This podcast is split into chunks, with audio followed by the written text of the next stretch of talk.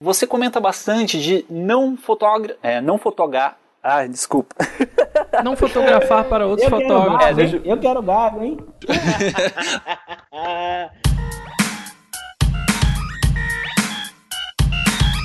Salve, salve, seguidores da nossa Santinha! Bem-vindo ao mais um podcast do Santa Mãe do Iso Alto, o podcast de audiovisual.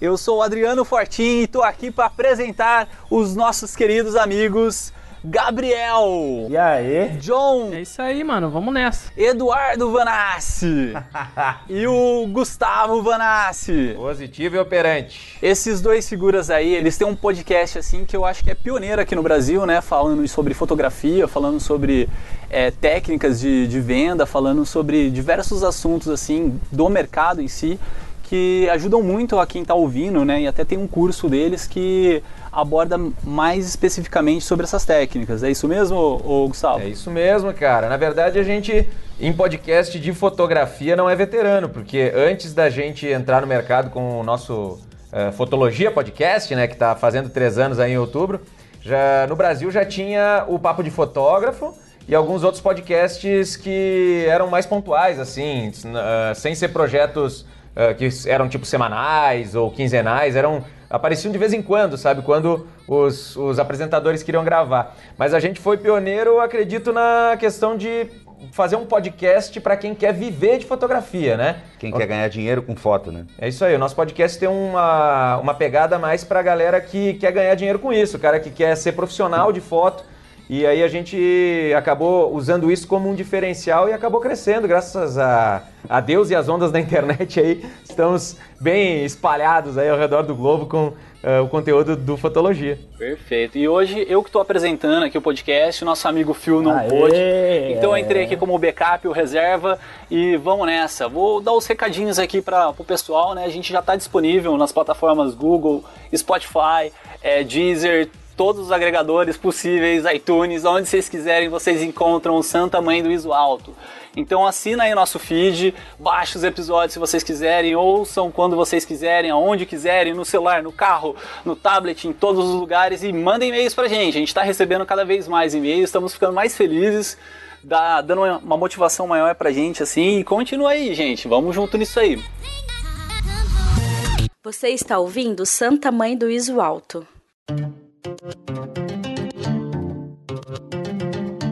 Pá, e aí, Adriano? Cheguei invadindo, mano, essa bagaça aqui, porque eu, eu tenho um recado muito importante pra dar pro pessoal que não pode passar. Os caras me expulsaram da gravação desse episódio.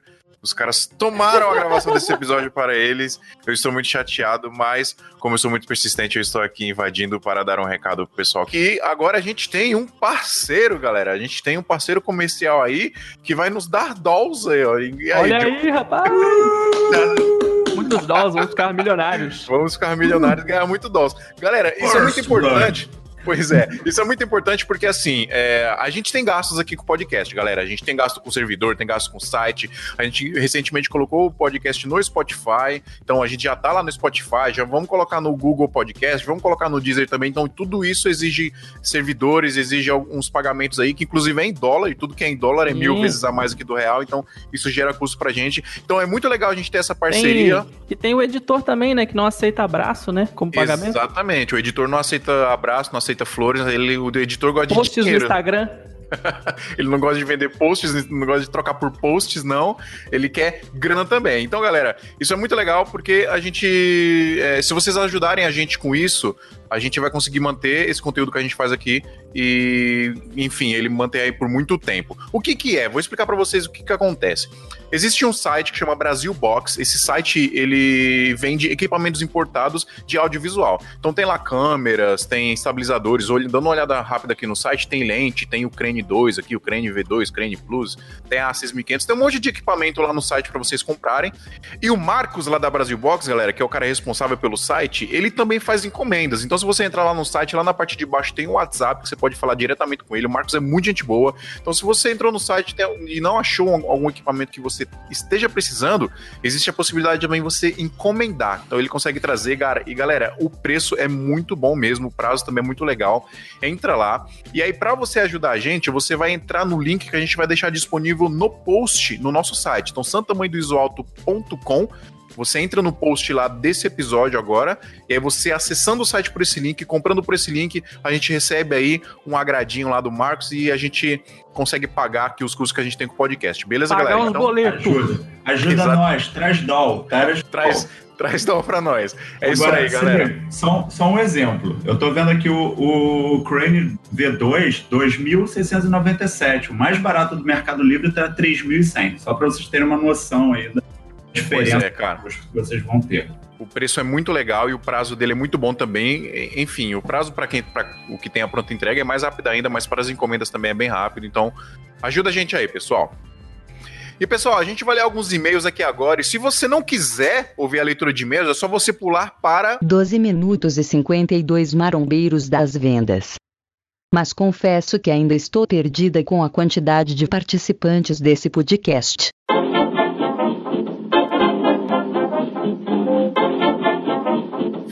Galera do SMIA, eu sou o Ítalo Fontes, tenho 24 anos, moro em Blumenau, Santa Catarina, mas sou natural de Fortaleza. Porra, cara, por que, que você saiu de Fortaleza, mano? Fica lá, mó sol, calor da hora, pessoas com pouca roupa.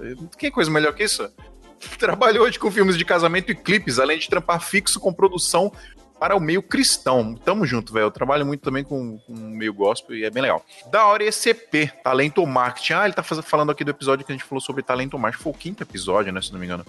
Hoje o trabalho que é feito no Insta realmente gera bom resultado. Óbvio que se bem feito. Queria sugerir uma pauta para os próximos programas, falar sobre o mer- mercado de produção de clips. Então, Ítalos, a gente- vai falar sim sobre produção de clipe. A gente teve um episódio inteiro com o Lucas Romor, que ele trabalha lá na Condizila, que ele falou bastante sobre produção de clipe, inclusive lá dentro da produtora Condizila, que já foi bem da hora. Mas a gente vai sim, tem uma pauta já agendada pra gente falar sobre exclusivamente sobre produção de clipe. Provavelmente a gente vai destrinchar aí um clipe inteiro, como foi o workflow dele. Então essa pauta já tá é, na nossa agenda. Muito obrigado pelo e-mail aí, Ítalo. Tamo junto, velho. Sodré, lê o próximo e-mail aí, do Vitor Godoy. Salve Santa Mãe do Iso Alto! Bom, estou vendo os podcasts aos poucos e aleatoriamente, mas queria deixar uma mensagem para vocês. Primeiramente, boa ideia ter um podcast de audiovisual. Eu ouvi aleatoriamente o Nerdcast. Então, Vitor, o Nerdcast é uma das principais influências nossas, né? Claro que os caras vêm de é, é um outro meio, um outro assunto, mas assim, a, a forma que, que eles criaram isso, né, e, trouxeram um, um mercado e influenciaram pessoas que tinham né, um pensamento parecido, foi o que trouxe pra gente, assim, muitas ideias. Então, acho que você vai sentir alguma familiaridade, né?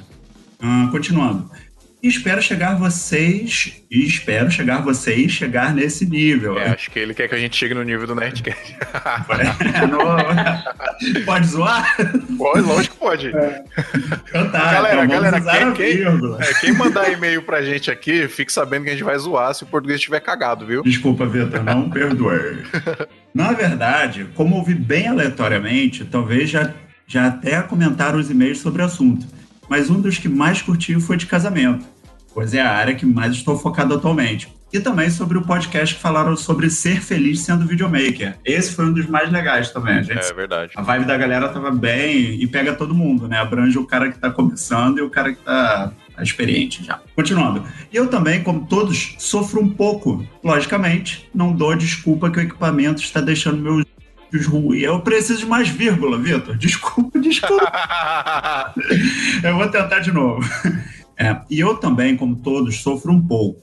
Logicamente, não dou a desculpa que o equipamento está deixando meus vídeos ruins, mas meu upgrade sempre foi pensando em poder somar nas próximas e não ser um investimento em vão.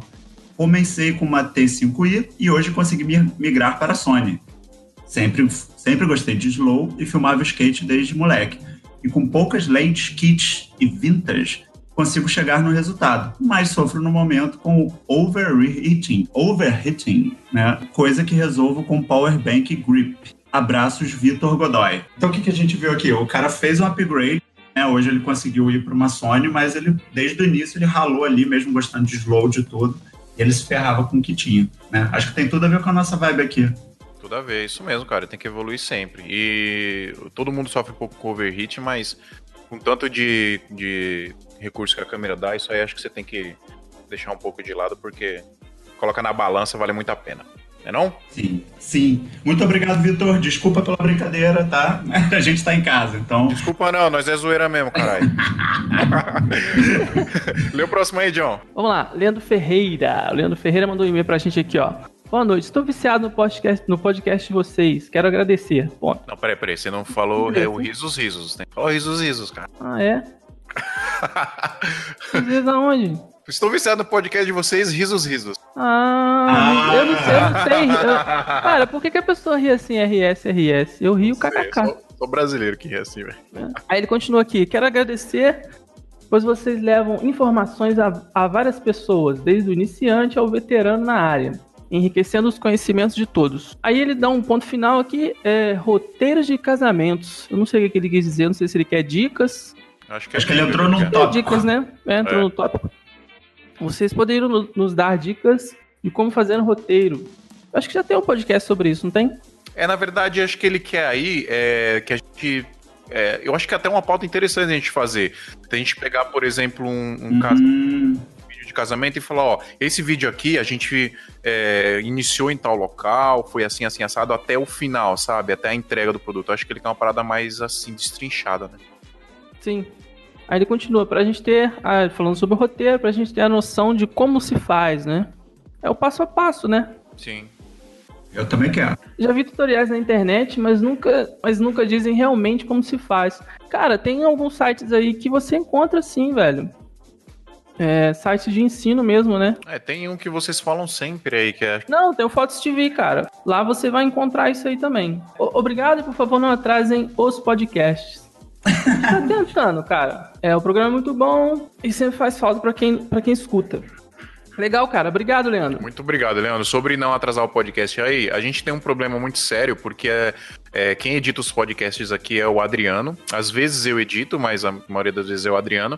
E assim, a gente não consegue colocar isso como prioridade 100%, porque, enfim, né, a gente tem os nossos trabalhos, tem os nossos clientes, tem as nossas demandas para cumprir. Só que, justamente por conta disso, a gente buscou parceiros, a gente está pensando em outras formas de gerar, gerar receita aqui no podcast, para a gente conseguir pagar um editor, pagar o Adriano, né, como editor mesmo, porque aí sim a gente vai conseguir cobrar é, agenda, conseguir cobrar prazo e tudo mais, porque né, vai ser um cliente, nós vamos ser um cliente, vamos ser um trabalho. Por isso, se você está lendo até agora que é a leitura de e-mail, se você não pulou, ajuda a gente clicando lá no link lá da Brasil Box que a gente vai deixar no site, lá no post desse episódio. E se você estiver precisando comprar algum equipamento, compra pelo nosso link que você vai ajudar muito a gente, beleza? Compra pra gente não atrasar. Exatamente. Compra aí pelo link. Compra pelo link. Vai lá, vai lá, faz o episódio aí sem mim aí, seus vagabundos. sai daqui, sai daqui. Bora nessa.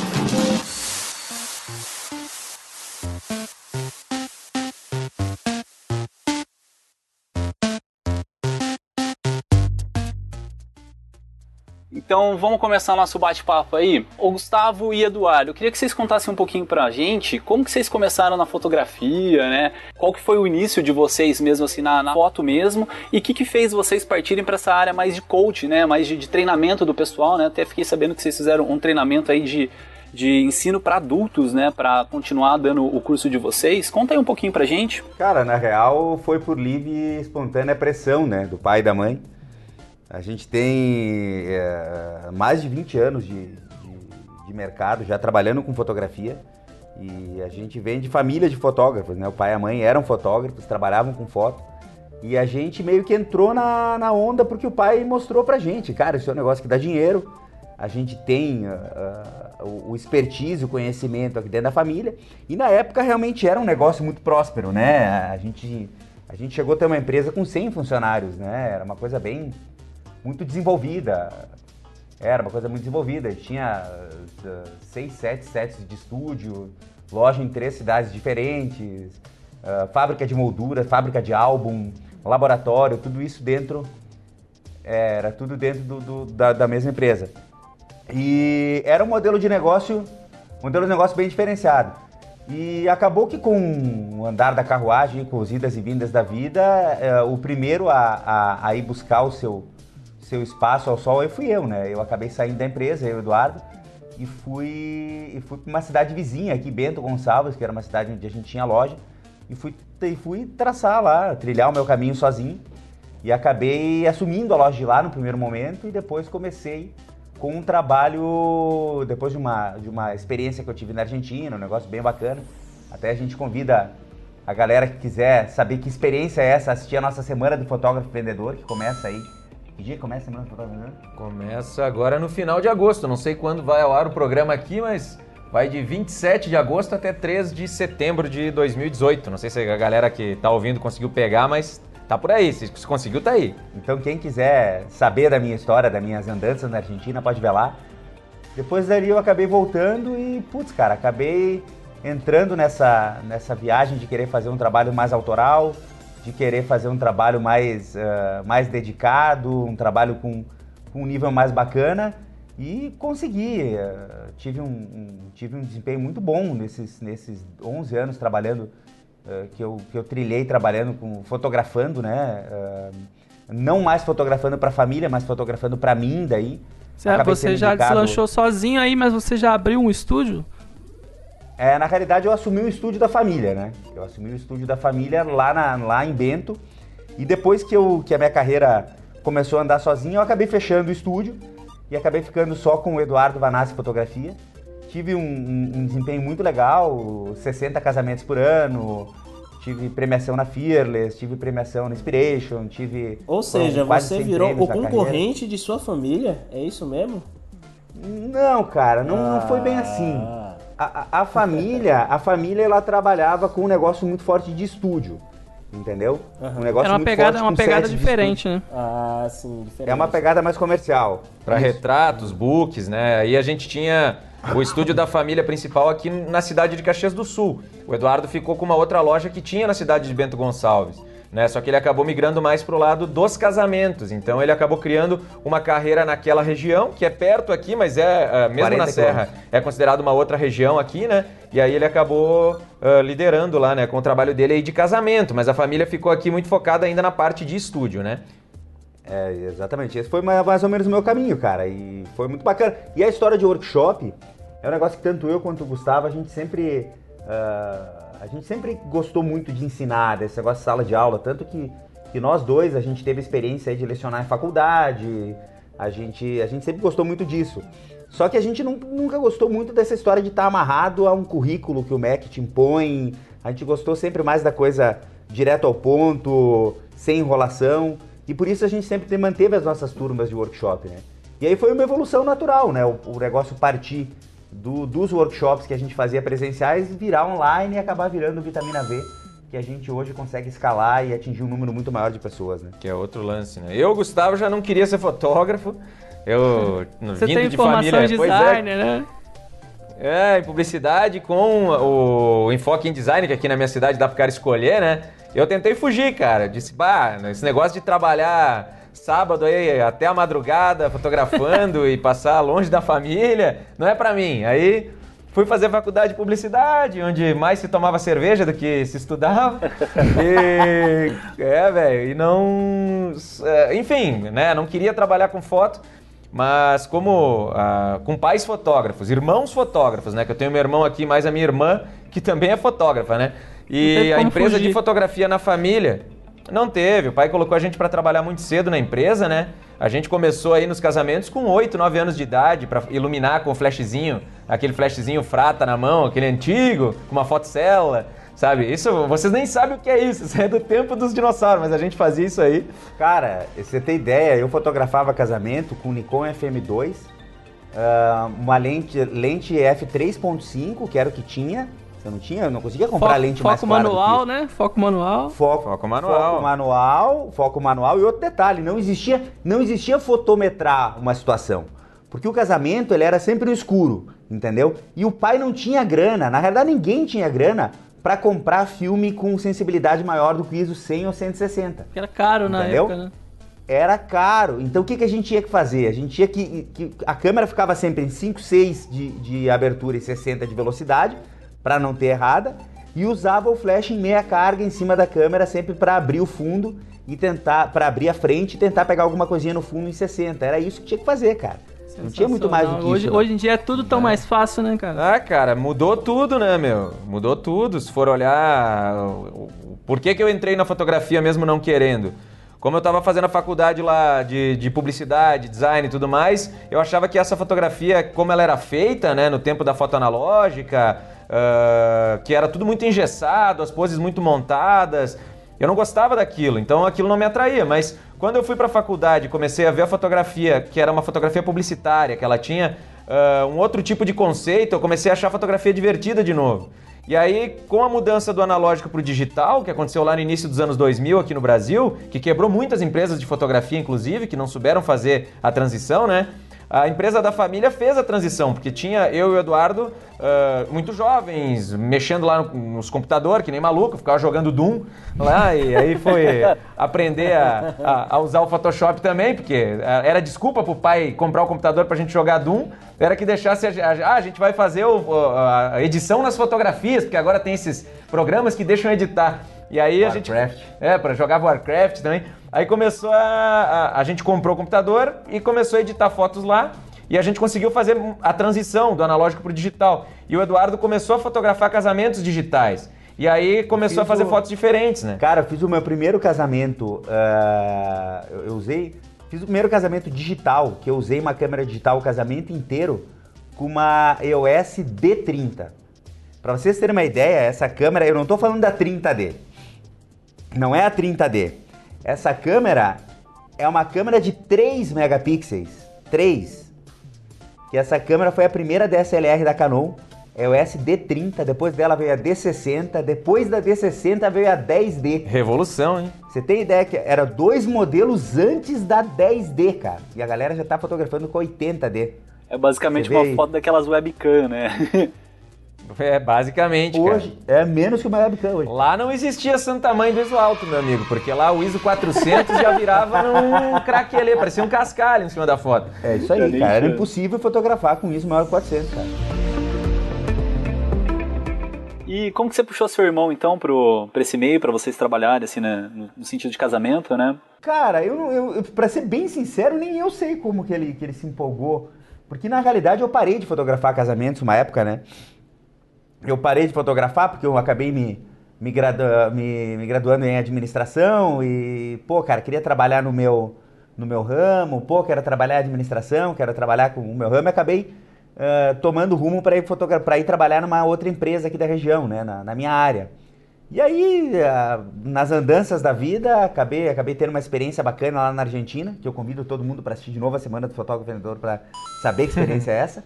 E vai estar tá aqui na descrição, viu, gente? No link aqui na nossa descrição aqui vai estar tá tudo certinho aí, vocês vão acompanhar. E, e, aí o que que acontece? Eu voltei de lá querendo fotografar, louco por, por fazer fotojornalismo, porque ninguém mais faz pose, porque eu tô enlouquecido, eu, tô, eu comecei a procurar o workshop de todo mundo. Eu vi que no Brasil tinha o Anderson Miranda, o antigo professor Anderson Miranda, que estava ensinando alguma coisa sobre ensaio trash the dress, sobre direção solta, e, cara, comecei a procurar esses caras e comecei a fazer workshop de todo mundo que aparecia e enlouqueci. E daí depois, cara, acho que uns, uns, dois ou, sei lá, dois ou três anos depois que eu voltei a fotografar, alguma coisa aconteceu, o Gustavo encostou os fios, ele quis, ele quis fotografar também, cara. Não sei o que, que aconteceu na, na cabeça Não, dele. eu vi que a fotografia era... Fotografia de casamento estava diferente daquilo que eu conheci com os meus pais fazendo, né? Aquela coisa, ou quando o Eduardo começou da foto analógica, que era muito posada, que era muito travada. E começou, o Eduardo começou a fazer um trabalho diferente, que era uh, mais divertido de fotografar. E ele não lembra, mas ele me levou em alguns casamentos no início uh, da minha carreira, né? Ele me pediu para ajudar ele em alguns casamentos. Uh, para ver qual é que era, né? Tipo, foi ajudar como terceiro fotógrafo ou como iluminador de novo e tal. E aí eu fui dar uma força em uns dois ou três casamentos e vi que aquilo era, era mais divertido do que uh, os meus pais faziam antes. Se tinha um contato diferente com o cliente, uh, se tinha a possibilidade de inventar fotos uh, novas, porque agora tu tinha uh, o cartão de memória, então tu podia clicar várias imagens e deletar aquelas que não ficaram boas, então tu não ficava limitado como no tempo do filme, então tu podia inventar luzes, inventar ângulos, e aí aquilo me deu vontade de fazer. E aí eu acabei entrando no casamento e acabei tendo uma carreira também bastante uh, interessante, bem legal, bastante destacada na fotografia de casamento, onde eu inventava muita coisa, gostava de colocar efeitos especiais nas fotos e tudo, sem usar o Photoshop, era o meu desafio pessoal, sabe? E, enfim, acabou desenvolvendo e E essa foi a, a história da nossa entrada aí na foto de casamento. Massa. Bacana. E esse treinamento, porque eu fiquei bem interessado com isso aí que, que eu ouvi num vídeo de vocês, que vocês fizeram um treinamento para ensino de adultos, né? O que, que seria isso aí exatamente? A gente fez. Uh, quando a gente estava planejando fazer o a, a nosso curso, treinamento Vitamina V, esse que a gente tem hoje. Que é a evolução do nosso workshop, né? Isso, que é, a gente já fazia muitos workshops, né? Girava o Brasil, ensinava e tudo mais. E a gente pensou em trazer então esse treinamento para a internet, né? Um dia a gente estava voltando de um congresso, eu e meu irmão a gente estava conversando sobre como a gente ia expandir os nossos workshops, para que cidades a gente ia levar, e aí eu peguei e dei a ideia, disse, por que, que a gente não leva isso para a internet, né? E aí a gente começou a ir atrás então de montar esse treinamento online. E quando a gente foi uh, estudar as plataformas de ensino e tudo mais, a gente descobriu alguns uh, professores e alguns especialistas que falavam muito sobre essa questão de que a educação para adultos ela é diferente da educação para crianças ou para adolescentes. Tem uh, maneiras de se ensinar o adulto e coisas que você tem que fazer para ensinar um adulto que elas fazem mais sentido para ele do que, por exemplo, para crianças e adolescentes. E que o ensino online ele estava sendo uma revolução porque ele ficava muito alinhado com as práticas de ensino de adultos, né? E aí a gente ficou curioso com isso. Nossa, mas então a gente precisa aprender mais sobre isso. E aí a gente pegou e encontrou um congresso internacional de educação né, que aconteceu aqui em Gramado, né, aqui no Rio Grande do Sul, na cidade de Gramado. E quando a gente viu o anúncio daquele congresso, a gente disse, cara, a gente tem que ir é, nesse evento aqui. A gente precisa ir lá para ver como é que está esse mercado da educação e que lance é esse da educação para adultos, né? O que, que ela tem de diferente. E foi maravilhoso, porque a gente foi nesse congresso, a gente acabou fazendo alguns workshops lá, né, focados na parte de educação para adultos, na parte de EAD, que é essa coisa de ensino à distância, e conhecemos alguns professores que depois a gente procurou para fazer treinamentos individuais, né?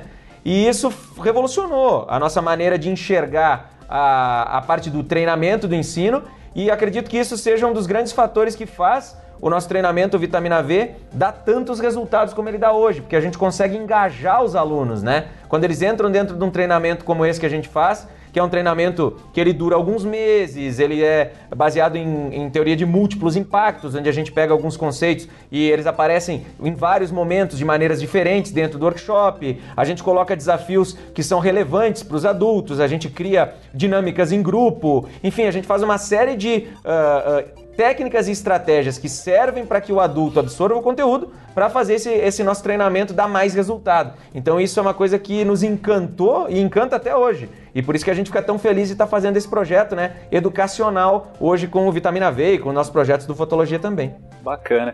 E deixa eu perguntar assim, vocês falam muito assim, né, de se preparar, de ter um roteiro para atender o cliente, né, assim, desde o do primeiro contato até o momento que ele chega no seu escritório, né, é, seja uma postura de como apresentar seu trabalho, né? É, a experiência, né, de atendimento. Exato, né? é, usa algumas técnicas, né? E, e até mesmo demonstrar para o seu cliente o que, que te motiva, né? O que, que motiva você fazer é, as fotos que você faz. Até vi um vídeo de um, de um aluno de vocês, né? Um, uma pessoa que fez o curso do Vitamina V, que ele conta, né, que ele perdeu todas as fotos dele e, se não me engano, foi na semana do, do fotógrafo do ano passado é, que ele conta que perdeu todas as fotografias dele, que ele foi para casa do pai dele, aí o pai dele é, acho que queimou as fotos, ele não tinha nenhuma foto, só tinha uma recordação que, da infância dele, né? Então isso era o que motivava ele. É, foi até uma história que ficou meio chocante, assim, para mim. Eu falei, caramba, velho, escorreu um suor, assim, no olho esquerdo, né? Eu falei, cara... É, você comentou, velho. Eu falei, caramba, cara. Mesmo. Mas como que vocês fazem isso, assim, para fazer esse tipo de atendimento com o cliente, né? Qual que é o planejamento que vocês fazem até o cliente fechar com vocês? Tem um vídeo, cara, que eu quero deixar a, a indicação pra galera assistir, que é um vídeo onde eu demonstro o meu, o meu home office, cara. O, o meu falecido home office, que hoje, hoje eu não tenho mais porque eu acabei mudando de cidade. Mas o home office que eu tinha lá em Bento, que eu tinha na cidade onde eu morava, esse vídeo é bem interessante, cara, e ele mostra todos os gatilhos mentais que eu prego, eles sendo acionados né, na estrutura e a preocupação que eu, que eu tinha e tenho ainda hoje com o atendimento, desde o menor dos detalhes. Então, cara, o meu home office lá era o seguinte: desde eu ia lá para fora e se o cliente estacionar o carro aqui, como que ele vai enxergar a minha casa, entendeu? Então eu tinha um jardinzinho japonês, um deck, aquilo estava sempre, o meu jardim estava sempre impecável. Você tá entendendo? Eu tinha lá uma, uma placa com a minha logomarca, as entidades que eu já tinha ganhado o prêmio estavam embaixo, a prova social, Pô, eu descobria se o cliente gostava de cachorro, eu já largava meus cachorrinhos para recepcionar ele quando ele chegava, você tá entendendo? Tinha todo um, um. Desde que ele entrava dentro da minha casa, cara, o cara entrou na minha casa, assim, por um acaso tinha uma revista que tinha uma reportagem nossa, da nossa família, que por um acaso ela estava aberta bem no braço do sofá onde o cliente sentava, assim, você tá entendendo? Na frente do cara, para já ir quebrando um pouco aquele gelo, eu já tinha, eu tinha lá dois livros do Sebastião Salgado, né? Eu tinha o África e o Gênesis os dois abertos para o cara folhear ali, o África aberto numa daquelas páginas assim, sabe aquelas que, que, que corta o coração assim mesmo, que o cara que o cara realmente se sente se sente diferente por ver aquele negócio, para já ir desmanchando o cara, você entendeu? Pô, tinha tinha lá os meus você olhava para a esquerda, tinha todos os certificados de congresso que eu já, já tinha participado, era uma parede cheia, com certeza mais de 200 certificados. Tá? Premiações que eu, premiações que eu tinha ganho em outra parede. Uh, e, e, fora detalhes também da minha, da minha personalidade que estavam dentro da minha sala, da minha sala de entrada, da minha sala de atendimento, isso não da, da, de atendimento, da sala de espera, que faziam com que o cliente se identificasse comigo. Legal. Então, normalmente, uma coisa que eu, uma coisa que eu usava, que eu, que eu usava muito no meu home office era o seguinte: eu sou colecionador de videogame. Uhum. Eu tenho 52 consoles. Ah, nossa, Desde... cara. Velho, você não tem cara de nerd assim não, cara. Você não tem cara de ser um nerd assim não, meu amigo. É, cara, mas sou mesmo, cara, sou mesmo. Eu tinha, pô, desde Atari, Atari uh, 5200, Odyssey, Mega Drive, Super Nintendo, Master System, tenho isso, isso acaba criando, criando um link, né, com, com o seu cliente, que talvez goste também, né? Exatamente, cara, porque os noivos que eu atendo, eles têm mais ou menos a minha idade, cara. A gente é mais ou menos, a gente é millennial, a gente é mais ou menos da mesma geração. Você tá entendendo? Então o cara que vai lá para que eu fotografe, eu tenho 36. O cara normalmente tem o quê? 32, 34. E ele viveu a mesma infância que eu vivi. Você tá entendendo? Então quando eu tenho esse negócio, eu lembro que normalmente eu chegava lá, a noiva tava olhando o quê? Tava olhando os livros do Sebastião Salgado, tava olhando as fotos premiadas que eu tinha lá, tava dando uma olhada na revista que eu, que eu coloquei no, no braço do sofá, mas o noivo, invariavelmente, ele tava em pé, lá do lado da TV, olhando para os videogames, cara. E depois, quando eu chegava lá, quando eu chegava lá, eu já tinha quebrado o gelo com o cara, porque esse é o cara que normalmente tá querendo ir embora, que tá meio, entendeu? E eu sempre deixava eles ali uns dois ou três minutos para absorver aquele ambiente, cara, para que, pra quebrar esse gelo antes mesmo de começar a experiência do atendimento, entendeu? Então, muita gente, muita gente menospreza esse, esse, esses primeiros passos, cara. E a gente é muito ligado nessas coisas, você tá entendendo? A gente. Você já criou uma conexão antes de falar alguma coisa, né, com eles. Exatamente, exatamente. Essa é a ideia. Eu tinha muitos detalhes. Quem quiser assistir o vídeo, vai ver um vídeo de 12, 13 minutos aí. Tem um monte de coisa. Pô, cara, livros de fotografia, por exemplo. Pô, você comprou um monte de livro de fotografia. Eu tinha lá uma estante cheia de livros. Então, quando a noiva olha, ela vê, pô, olha um monte de livro de fotografia ali. É, automaticamente ela já pensa, esse é um cara que estuda. Você tá entendendo? É um cara que estuda fotografia. Então, o que, é que eu tô fazendo? Eu, com, com uma experiência, com um home office desses, quando o cliente chegava lá, ele automaticamente, cara, até eu, eu atender ele, eu já ganhei um espaço dentro do, do, da, da, cabeça dele, dentro do bolso dele, porque eu já me tornei, eu já me tornei mais valioso, entendeu? Do que todos os outros fotógrafos que ele atendeu e não tinha uma estrutura dessa. Isso é uma estratégia feita pelos grandes, né? Tem um, um palestrante, é, hoje falecido já, que chama Righetti, que é um dos caras assim que eu admirava muito também. Ele falava disso aí, que ele ficava na Grande salinha figura, dele. Amigo é, nosso. Rigetti é genial, cara. Ele ficava também na salinha dele, né, esperando os clientes entrarem. Eles entravam, olhavam os quadros dele, olhavam é, todos os trabalhos que ele fez, né. Aí tinha uma televisão lá que ficava com vídeo pré pré-play, vamos dizer assim. Aí da salinha do Rigetti ele ficava olhando na câmera. Quando os clientes tivessem terminado de ver as fotos no, nas paredes, ele dava play no vídeo. Então era uma coisa também genial, assim, exatamente para isso, né? Para conquistar o cliente antes mesmo da primeira conversa. Exatamente. Essa, essa sempre foi uma estratégia que eu usei muito. Aí você vai me perguntar, Eduardo, mas eu não tenho um home office. Como que eu posso fazer isso no meu uh, atendendo o cliente, sei lá, num café? Cara, uma, eu, eu, sempre procurei, um, a, a, gente sempre procurou indicar para as pessoas que a gente precisa fazer com que o cliente perceba que a gente estava esperando por ele. Você entendeu? Esse, esse é o primeiro detalhe. Então, pô, você combinou quatro horas com o cara para o atendimento? Você vai chegar 15 para as 4 no café. Você vai escolher uma mesa, uma mesa ah, que seja mais. ah, Mais cômoda.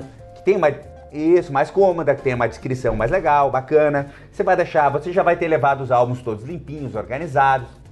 Você vai deixar esses álbuns num posicionamento estratégico, sempre virado para você. O álbum virado para você é uma, é, uma, é uma não permissão para o cliente pegar o álbum e começar a folhear na sua frente quando você está atendendo, entendeu? Então, para o cliente poder. Isso, para o cliente poder perceber, não, não é hora de mexer no álbum, entendeu? Mas ele estava me esperando já com o álbum aqui em cima. Uma coisa que eu faço sempre que eu vou atender em café é o seguinte. ah, porque eu, ah, eu- sempre crio uma conexão muito grande com o cliente antes, antes mesmo do atendimento, né? A- a- a- o, pessoal vem me pedir orçamento, é, cinco minutos depois eu já estou numa ligação com a pessoa de 15 mi- de- que vai durar 15 minutos, 20 minutos, meia hora, que a gente vai falar sobre o casamento, a gente já vai falar sobre uma série de coisas tal, e isso normalmente evolui para uma reunião de atendimento. Isso é, isso é um relacionamento, né? Você acaba criando um relacionamento com o seu cliente, né? Antes. Exatamente.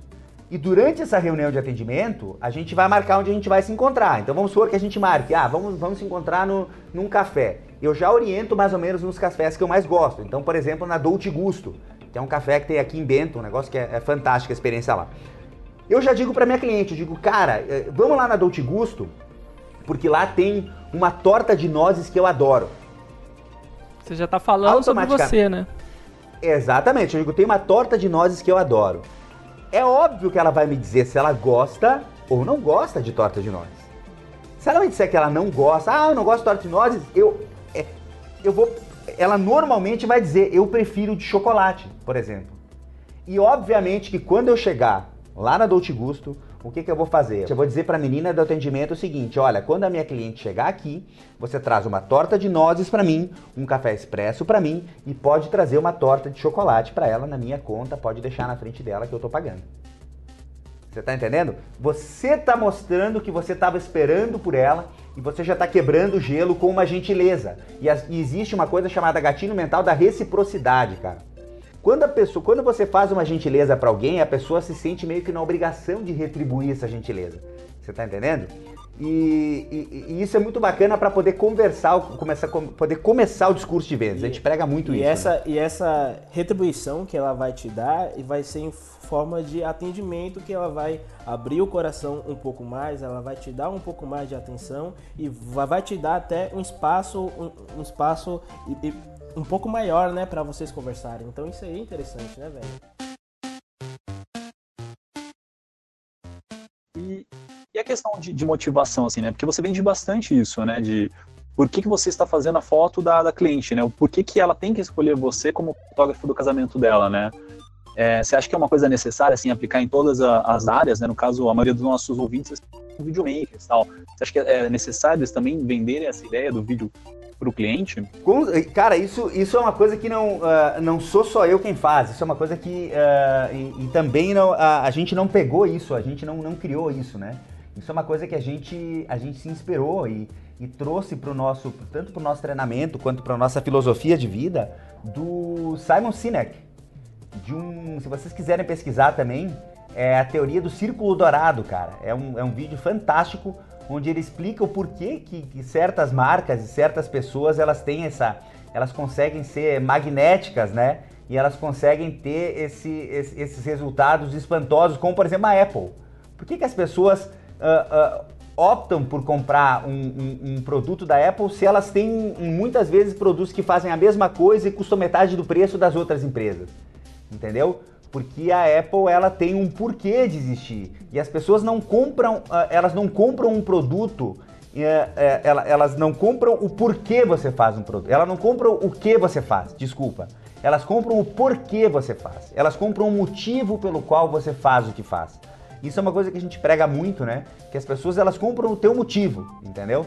Se você conseguir mostrar o seu motivo para as pessoas, você automaticamente vai ter dado um passo na frente gigantesco do teu concorrente, porque você não está você não tá fazendo preço, você não está fazendo ah, simplesmente um álbum, você tem um motivo maior para fazer aquilo. É uma oferta valiosa, né? Que você geralmente fala, né? Que você, é, Exatamente. você está colocando um valor em cima do seu trabalho e o porquê que ele é tão importante para ela, né? Para a noiva, para os noivos. Então, é, mano, isso aí é muito show. É, Isso é existe- tudo, na verdade, cara. Se tem uma coisa que eu aprendi em todos esses anos que a gente faz atendimento, cara, de, de clientes, de noivas, de, de tudo, ah, na loja ou no, no negócio de fotografia de casamento, é que as pessoas compram outras pessoas, cara. Isso é uma coisa que, que os profissionais, às vezes, de fotografia esquecem. Ah, e de vídeo também. O pessoal de fotografia e de vídeo, às vezes, fica focado em falar só do seu produto. Fica focado em falar do, da câmera que usa ou da qualidade de- ah, do, do- do arquivo final que vai entregar. Tem cliente que já chega, Cê- já chega perguntando: ah, você tem drone? Você tem tal câmera, né? Porque o outro cara vendeu isso pra ele, né? Isso! Sabe por que, que o cliente pergunta se tu tem drone? Sabe por que, que às vezes um cliente pergunta se tu usa ah, uma 5D Mark IV? Ele pergunta porque ele ouviu isso da boca de outro profissional que não soube se vender. Um profissional que não soube falar sobre ele mesmo, sobre os motivos que fazem ele, ele ser mais valioso que os outros, mas não os motivos, ah, eu sou mais valioso porque eu tenho um drone. Mas ah, por que, que ele gostaria de contar a história daquele casal? Por que, que ele teria um, um olhar que valeria a pena os clientes contratarem? E isso tem a ver com a história pessoal do fotógrafo ou do videomaker, tem a ver com o motivo dele o porquê ele faz o que faz. É isso que cria valor. Só que isso ninguém ensina. Isso é uma coisa que ao longo do tempo você aprende ah, apanhando no mercado. Quando você vê que todos os clientes só ficam pedindo desconto e ficam às vezes fazendo essa pergunta, como você disse aí, se você tem drone, você cai no erro de ficar ah, buscando ter só o equipamento melhor e ah, buscando ter a melhor condição de desconto para o cliente. E aí muitas vezes você quebra, porque você não consegue agregar valor, você não consegue vender o trabalho no preço que você gostaria. E aí quando você olha para os outros fotógrafos ou videomakers que fazem sucesso no mercado, como o próprio Rigate que foi citado aqui, se você for ver os métodos que essas pessoas usam, vocês vão ver que essas pessoas de sucesso, eles sabem vender eles mesmos, o motivo deles, Sim. o, Não tem nada a ver com equipamento. Nada, nada a ver com o equipamento ou com o, o- o- o- a- só o produto final. Claro que a fotografia boa, o vídeo bom, o, o- o trabalho entregue, ele tem que estar num nível bom. A gente não está falando que não. Mas muito mais do que isso, para quem quer cobrar bem, é você saber se vender como pessoa, você saber mostrar que você ah, se importa com o seu cliente e que você vai dar valor para aquele evento dele e que vale a pena contratar você. A gente ensina muito disso lá no Vitamina V, aí na, na Semana do Fotógrafo Vendedor. Mas por que, que a gente ensina isso? Porque a gente traz dos nossos anos de mercado, da experiência com o cliente cara a cara. Né? E isso é uma coisa que a gente acredita que é muito positiva, porque isso faz a gente fechar muitos, muitos trabalhos, entende? É Até um lance que a gente conversou bastante no, no podcast anterior com o Beiso, né? Um, dois, dois, três episódios anteriores, episódio 11. Que ele fala disso aí, né? Do, do artista de VFX, de motion tal, que ele tem que deixar de ser o cara que vai fazer para ser o cara, o artista, né? Então, no momento que você vira artista, não tem como colocar um preço, uma precificação no seu trabalho. Não é só o freelance que está fazendo, é, sei lá, o logozinho do, de uma empresa X. É o artista que está tendo todo um, um conhecimento, tá aplicando toda uma técnica, é, valorizando mesmo o trabalho dele, colocando um preço diferenciado nisso, né? Então acho bem interessante. E como, como é que vocês, como é que vocês ensinam a galera tipo a acreditar no que tá vendendo? Isso, isso que eu ia, eu ia até, até comentar, porque isso é muito difícil, o, Gustavo. Deixa eu só, Eduardo, deixa eu só interromper aqui um pouquinho, porque assim, eu, eu, Gabriel, como um profissional, muitas vezes é, existe, existe clientes que a gente consegue conversar muito bem, né? A gente consegue até mesmo se vender um pouco mais, mas existe um cliente que parece que ele tá fora do nosso alcance e a gente acaba sentindo uma certa dificuldade de como a gente conseguir isso com o cliente, como a gente ser tão sincero e autêntico, né, velho? E isso, confiança. Então, qual é uma dica que você ensina aí no, no seu curso que Pra você confiança. Isso, uma confiança. Cara, a melhor dica que eu posso te dar com relação à confiança, porque eu, eu, eu comecei atendendo, cara, o- comecei atendendo o público classe CD, entendeu? Fazia inversão de risco direto, não tinha trabalho e dava foto pra todo mundo pra fotografar, pra continuar fotografando. Esse era meu trabalho. E, e- e hoje, hoje eu tenho um, um- um- sem, sem precisar, ah, com falsa modéstia para cima de vocês, qualquer coisa nesse sentido, fotografo casamentos gigantes, casamentos de mais de um milhão de reais aqui na minha região. E são casamentos realmente que era, era uma coisa que eu nunca imaginei que eu pudesse chegar num ponto de atender esses caras. Só que como que como desenvolver a confiança para conseguir conversar com esses caras de frente? para conseguir se mostrar valioso para esses caras e para esses caras também te percebam como alguém que vale o que você está cobrando. Uh, eu acho que o primordial e o essencial é você acreditar muito no que você está fazendo, porque em função do esforço que você fez para realizar o trabalho. Por quê? Porque se você realmente se esforçou como deveria, você, cara, tinha que fazer. Eh, eu não, eu não sei se agora eu tô falando do pessoal de foto ou de vídeo, enfim, serve para os dois. Mas se você tinha que fazer aquela cena, já é 8 da noite, você tá gravando desde as duas da tarde um, um, um, um vídeo para passar no dia do casamento, ou você está fazendo um ensaio, começou a fazer esse ensaio às duas da tarde fotografando, você está morto de cansado e tem que subir lá em cima daquela porra daquela pedra para fazer a cena, para fazer a foto, você não faz ideia se a foto vai ficar legal ou não. E você, cara, você não disse não para nada. Você tá entendendo? Você proporcionou uma experiência maravilhosa para aquele casal. Você proporcionou uma experiência. A, a, gente sempre. A gente tem um termo que a gente usa muito aqui, que é tanto a fotografia quanto o vídeo, eles são sinestésicos, cara. Eles recrutam mais do que um sentido na hora que você está consumindo eles.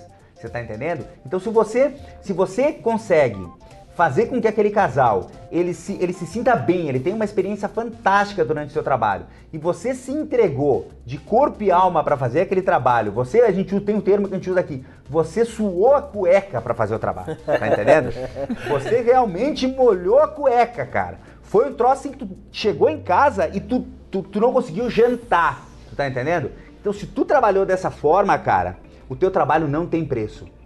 Por quê? Porque é o melhor, é o teu melhor. É o melhor que tu pode fazer até então. Se tu deu o teu melhor, se, é, se esse é o teu melhor realmente, quanto vale o teu melhor? Será que o teu melhor vale menos do que o melhor do, de, de, de, de um profissional, sei lá, vamos pegar o pessoal do vídeo, do, do aos outros? Será que o teu melhor vale menos do que o melhor do cara? Você tá entendendo? Esse que é o detalhe, a tua vida vale menos que a vida do cara? É isso que você tem que pensar. Não, cara, se eu tô dando o meu melhor, se eu tô dando o meu melhor, eu vou cobrar por isso. E eu, eu tenho uma característica aqui na minha região que eu sempre fui um dos profissionais mais caros aqui da minha região. Da minha micro-região lá, eu sou de longe o que cobra mais alto, que cobra o valor mais alto. Você tá entendendo? E sempre fui. Depois que eu consegui entender que o meu melhor não tinha preço e que obviamente eu me dediquei, eu sempre, aí que tá um grande detalhe, não adianta você entrar com esse mindset de que o teu melhor não tem preço, de que você, quando você dá o seu melhor, você tem que cobrar mais por isso, se você não está preocupado em evoluir o teu trabalho. Porque tem muito neguinho, tem muito neguinho que o último curso, o último workshop que fez foi em 2008, tu entendendo? Tá entendendo? E de lá pra cá o cara só ficou preocupado em trocar de lente e acha que isso fez com que o trabalho e acha que isso fez com que o trabalho dele melhorasse. E, e, e tô sendo muito sincero, tem muito cara que eu vi aí que os vídeos do cara de quatro anos atrás são os mesmos vídeos que o cara tá fazendo hoje, cara. Isso não é dar o teu melhor.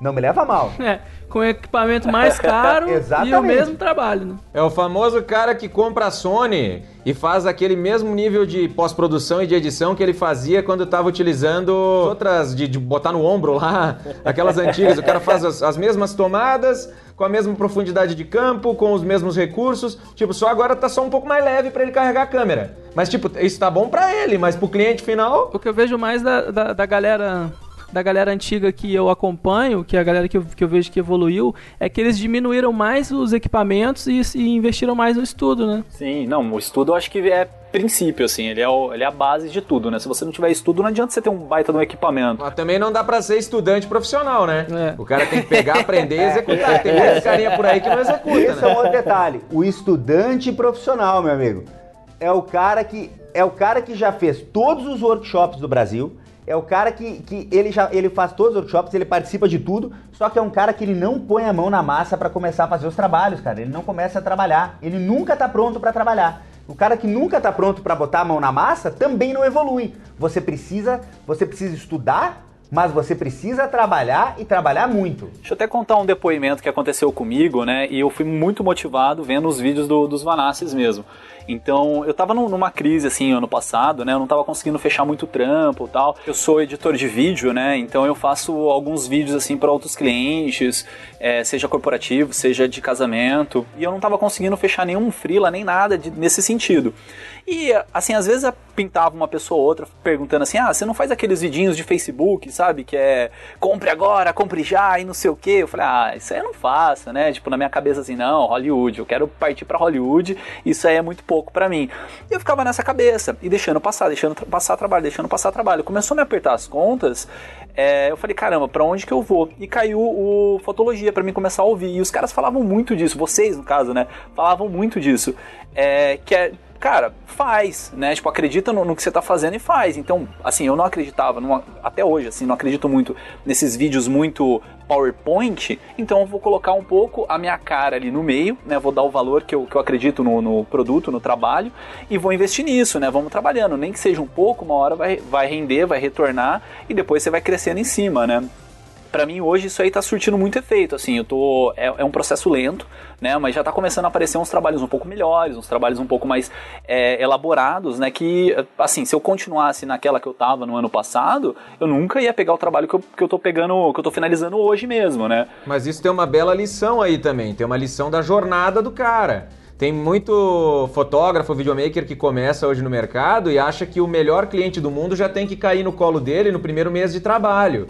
E isso não é assim. Porque hoje em dia muita gente fala sobre o resultado final, né? Fala sobre o prêmio lá no final da jornada. Mas muito pouca gente fala sobre tu pegar e fazer a maratona, meu amigo. Tu pegar e tu fazer a correria para chegar no resultado final. Então tem muita gente prometendo que ah, você vai ser uh, o super fotógrafo aqui se você fizer o meu workshop. E não é assim. Por exemplo, lá no Vitamina V, que é o nosso treinamento, a gente tem Eu lá seis meses de acesso para galera. Né? E a gente fala pro cara, olha, a gente consegue te dar aqui todos os métodos para tu conseguir chegar a ser destaque no teu mercado e revolucionar o teu negócio. Mas em nenhum momento a gente esconde de, dos nossos alunos que tu tem que trabalhar pra caramba. Tu vai ter que botar a cara a tapa e vai ter que galgar o teu caminho. Então, se tu tá começando, por exemplo, do zero na fotografia e tu não tem nenhum nome no mercado e tu tá trabalhando, por exemplo, para um público de muita baixa renda, tu vai ter que fazer uma série de procedimentos ao longo de vários meses para tu ir crescendo dentro do mercado e buscando aos poucos aquele cliente que tu gostaria de obter no final. Então, não existe essa coisa de tu uh, conquistar o resultado incrível uh, de uma hora para outra, sem muito trabalho. Como foi citado aqui, teve que começar lá atrás, né, a colocar essas coisas, uh, viu lá no Fotologia, ouviu tal, começou a praticar dentro dos vídeos ali e ao longo do tempo começou a aparecer os clientes que viram e começaram a buscar o trabalho aí de vídeo do, do colega que está falando. Então, pô, isso mostra um pouco dessa questão da jornada, né? Então é muito importante todo mundo que está aí uh, estudar, aprender, executar, mas aceitar às vezes o seguinte, ó. Aprendi um negócio novo num workshop, agora quero botar isso em prática. Não adianta eu achar que porque eu fiz um workshop, por exemplo, com, que nem o Eduardo citou o Gui Dalzotto, o cara fala, ah, fiz um workshop com o Gui Dalzotto, agora eu cobro 30 mil reais. Não é assim. Você tem que começar colocando em prática o que você aprendeu para o cliente que você tem aqui. Que às vezes você vai ter até que dar um, uh, um, um trabalho para alguém para poder executar essa coisa diferente que você está querendo fazer. Para poder mostrar para as pessoas e ir desenvolvendo seu público para então no futuro chegar naquele preço, sacou? Vejo muitos profissionais tentando é, vender o trabalho deles, né? Só que na hora que o, o cliente questiona eles, em vez deles darem uma solução para o cliente, eles aplicam mais um problema para o cliente. O cliente não quer saber de problema. Então, por exemplo, o cliente quer uma imagem aérea, não quer saber se é feito com, com o drone X ou com o drone Y. Ele quer saber do, do da imagem aérea dele. E às vezes o, o, vendedor, né, no caso o fotógrafo, o videomaker, que seja, ele fica vendendo o problema. Ele fica falando, ah, mas aí se for esse drone, vai ser isso, vai ser aquilo, vai ter essa restrição, vai ter aquela outra restrição, em vez de pensar uma solução rápida para o cliente. Eu não estou dizendo que não tem que colocar restrições, né? Porque às vezes você vai subir um drone e tem, sei lá, é, chuva magnética, eu não manjo muito de drone, né? Mas eu sei que tem essa, essas questões aí meteorológicas. Mas assim, é, isso você tem que botar explícito, mas às vezes é, essa complicação de, de colocar o produto acaba até é, quebrando a venda, né? Não sei se vocês concordam comigo. Cara, uh, o que que acontece? Eu acho que tem algumas coisas que realmente a gente precisa uh, se impor, né? Tem algumas coisas, só que sempre se tem várias maneiras de se impor. Quando eu falo de, de, Tem muita gente que pensa que é, não, faço e acabou. Não, não é assim. Você tá entendendo? Tem algumas coisas, por exemplo, se o cliente vem e, para mim, e pede um trabalho muito diferente do estilo que eu faço, entende? Ou ele não valoriza as mesmas coisas que eu valorizo, uh, muitas vezes eu prefiro não fazer o trabalho. Entende? Eu sou um cara que eu valorizo muito, por exemplo, um cliente que me contrata para fotografar o casamento, ele sabe que ele vai ter que tirar um tempo para fazer alguns retratos do casal, porque é um negócio que eu valorizo e acho que é a característica essencial do meu trabalho. São retratos do casal, retratos da noiva e, e, e principalmente as fotos da família. Se não tiver isso, eu não faço, cara. Por quê? Porque para mim não é um casamento completo, não é um casamento que eu acredito, que não, ele tá fora das coisas que eu acredito que eu tenho que fotografar. Tem muita gente que pega tudo de qualquer jeito, entendeu? Eu, mas obviamente, a gente tem que ver também em que estágio o cara tá da carreira. Tem neguinho que tá matando cachorro a grito, que o que aparecer o cara tá fechando, entendeu? Mas, uh, e, e, tem um outro caso também que é o seguinte, tem outro caso que é o seguinte, o, por exemplo, eu vejo o pessoal do vídeo, eu, eu, eu não trabalho com vídeo, mas eu acho essas cenas aéreas feitas com drone, quando bem feitas, entendeu? E quando não, não são exageradas, né? O cara que põe drone dentro da igreja, cara que. cara que, que, que faz. Que faz cento. Não, pelo seguinte, velho, drone é muito legal. Eu acho muito, muito, muito, muito bacana. Mas tem que ser, tem que ser a cereja do bolo, né, cara? É, exatamente. É muito legal, mas é uma cena, mano. Tá entendendo? É uma cena do drone chegando na igreja e de repente ele, ele pô, sei lá, subindo depois da saída dos noivos. Você tá entendendo? É, é, é uma. É uma, é uma cena. Mano, se você colocar mais de uma vez, ou duas vezes no máximo, uma vez de repente mostrando onde vai ser o, lugar, o local da cerimônia antes do, de, de tudo, entendeu? Uma coisa assim. Se você colocar mais de uma ou duas vezes num vídeo, eu penso que vira um saco. É mais ou menos que nem fazer foto com fisheye. Você fazer uma Sim, foto com a fisheye, é, cara. É, um é, legal, Você vai né? fazer duas, você vai fazer duas fotos no casamento, você entendeu? Você vai fazer um, uma foto da panorâmica da igreja, que, pô, todo mundo fica, ainda mais se a igreja tiver um teto bonito e tal, e você vai fazer uma foto na festa, alguma coisa assim. Mais do que isso você não vai fazer. Entendeu? Agora, por que, que eu tô falando isso? Porque eu, eu, eu, eu entendo que, por exemplo, o drone, cara, já é uma coisa que o cara que quer fazer um trabalho de alta qualidade, é meio que já começa a virar meio que obrigação, cara. Você tá entendendo? O cara que quer fazer um trabalho assim, pô, eu quero fazer. É uma, é uma, é uma adequação ao mercado, né? Exatamente, porque as noivas, é, se todas estão pedindo, tá entendendo? É, é, esse que é um detalhe que a gente precisa entender.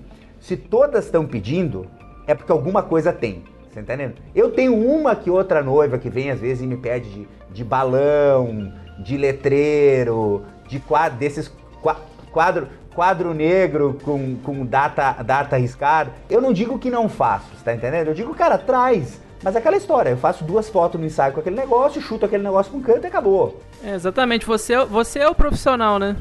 Mas eu falo assim, até em questão de vender problema, que eu vi um, um, uma observação que você fez, né, da seleção de fotos para noiva. Então, às vezes você passa as fotos para noiva, a noiva fica um tempão lá para selecionar as fotos, demora tal. Então, em vez de você esperar ela ficar fazendo essa seleção, você já meio que monta um álbum, né, e já resolve problema para ela, né? Você está resolvendo esse problema de, de selecionar. Um problema que eu mesmo criei, né? É, um problema que você mesmo criou. E em vídeo, é, que eu vejo bastante, é seleção de música. Muitos videomakers, assim, eles passam a seleção de música do, do casamento para o cliente, né? Assim como a seleção de fotos a, acontece né, em fotografia, a seleção de música acontece em vídeo.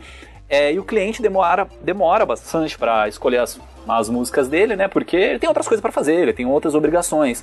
Então, você criar uma pré-seleção já antes, já meio que montar um trabalho, ver se o cliente curte, você está tirando um problema dele, né? E está trazendo ainda uma, uma, solução. Ele vai ficar feliz com isso aí e vai, vai agradecer você, né? Por ter feito isso.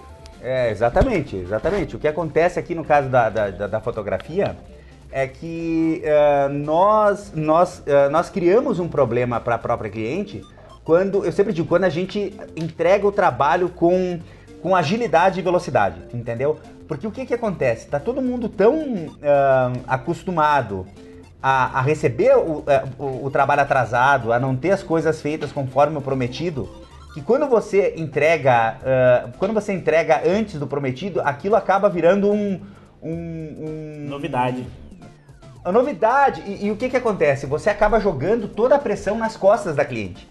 Você tá entendendo? Ela sente, putz, cara, ele foi tão rápido para fazer o trabalho, agora eu preciso ser rápida também na escolha das fotos. Você tá entendendo? Então você cria um problema para ela. E eu antes, e olha só, olha a sacada, hein? Essa é para anotar com papel e caneta. E antes de chegar nos 30 dias, eu dou 30 dias para cliente escolher as fotos, nenhuma cliente consegue escolher em 30 dias. Pô, se eu conseguir fazer todo o trabalho, eu normalmente eu mando para elas em seis dias. Se eu conseguir fazer todo o trabalho do casamento em seis dias, ela entende que é óbvio que ela vai conseguir em 30 dias. Você tá entendendo? Só que ela nunca consegue em 30 dias. Aí aparece, aí aparece o salvador da pátria, né? O Super Vanassi, pega e abre a camisa com, com o V no, no peito, né? E aí no dia, no dia 29 eu ligo para ela e digo, palma, palma, não priemos cânico, eu posso te ajudar, deixa, eu, deixa que eu monto esse álbum para ti e depois só me aprova, vê se quer trocar alguma foto e tal. E aí que a gente faz bastante venda extra, né? Aí que a gente faz bastante venda extra. Mas essa seleção que você faz também seria um produto, né? Ou não? Seria um brinde que você dá pro cliente? Aí que tá o grande detalhe. Aqui na, aqui na fotografia é um pouco diferente, tá? Uh, eu vendo por página os trabalhos, né? Eu vendo meus trabalhos por páginas. Então o que que acontece? Eu entro com contato com a noiva e eu falo o seguinte: Olha, fulana, eu vi que você não conseguiu escolher as fotos, tá?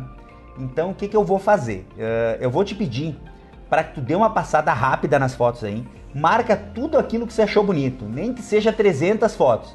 Porque na minha, nas orientações que eu passo para ela antes para aquela escolha, eu passo para ela que ela tem que escolher 120, 130 fotos para montar o álbum, né? E eu digo para ela, escolhe tudo que você achar bonito, nem que seja 300, 400 fotos, não tem problema nenhum, só para que eu tenha um norte. Depois, em cima dessas fotos que você escolheu, eu vou fazer uma segunda seleção e vou montar o álbum dos meus sonhos. Você tá entendendo?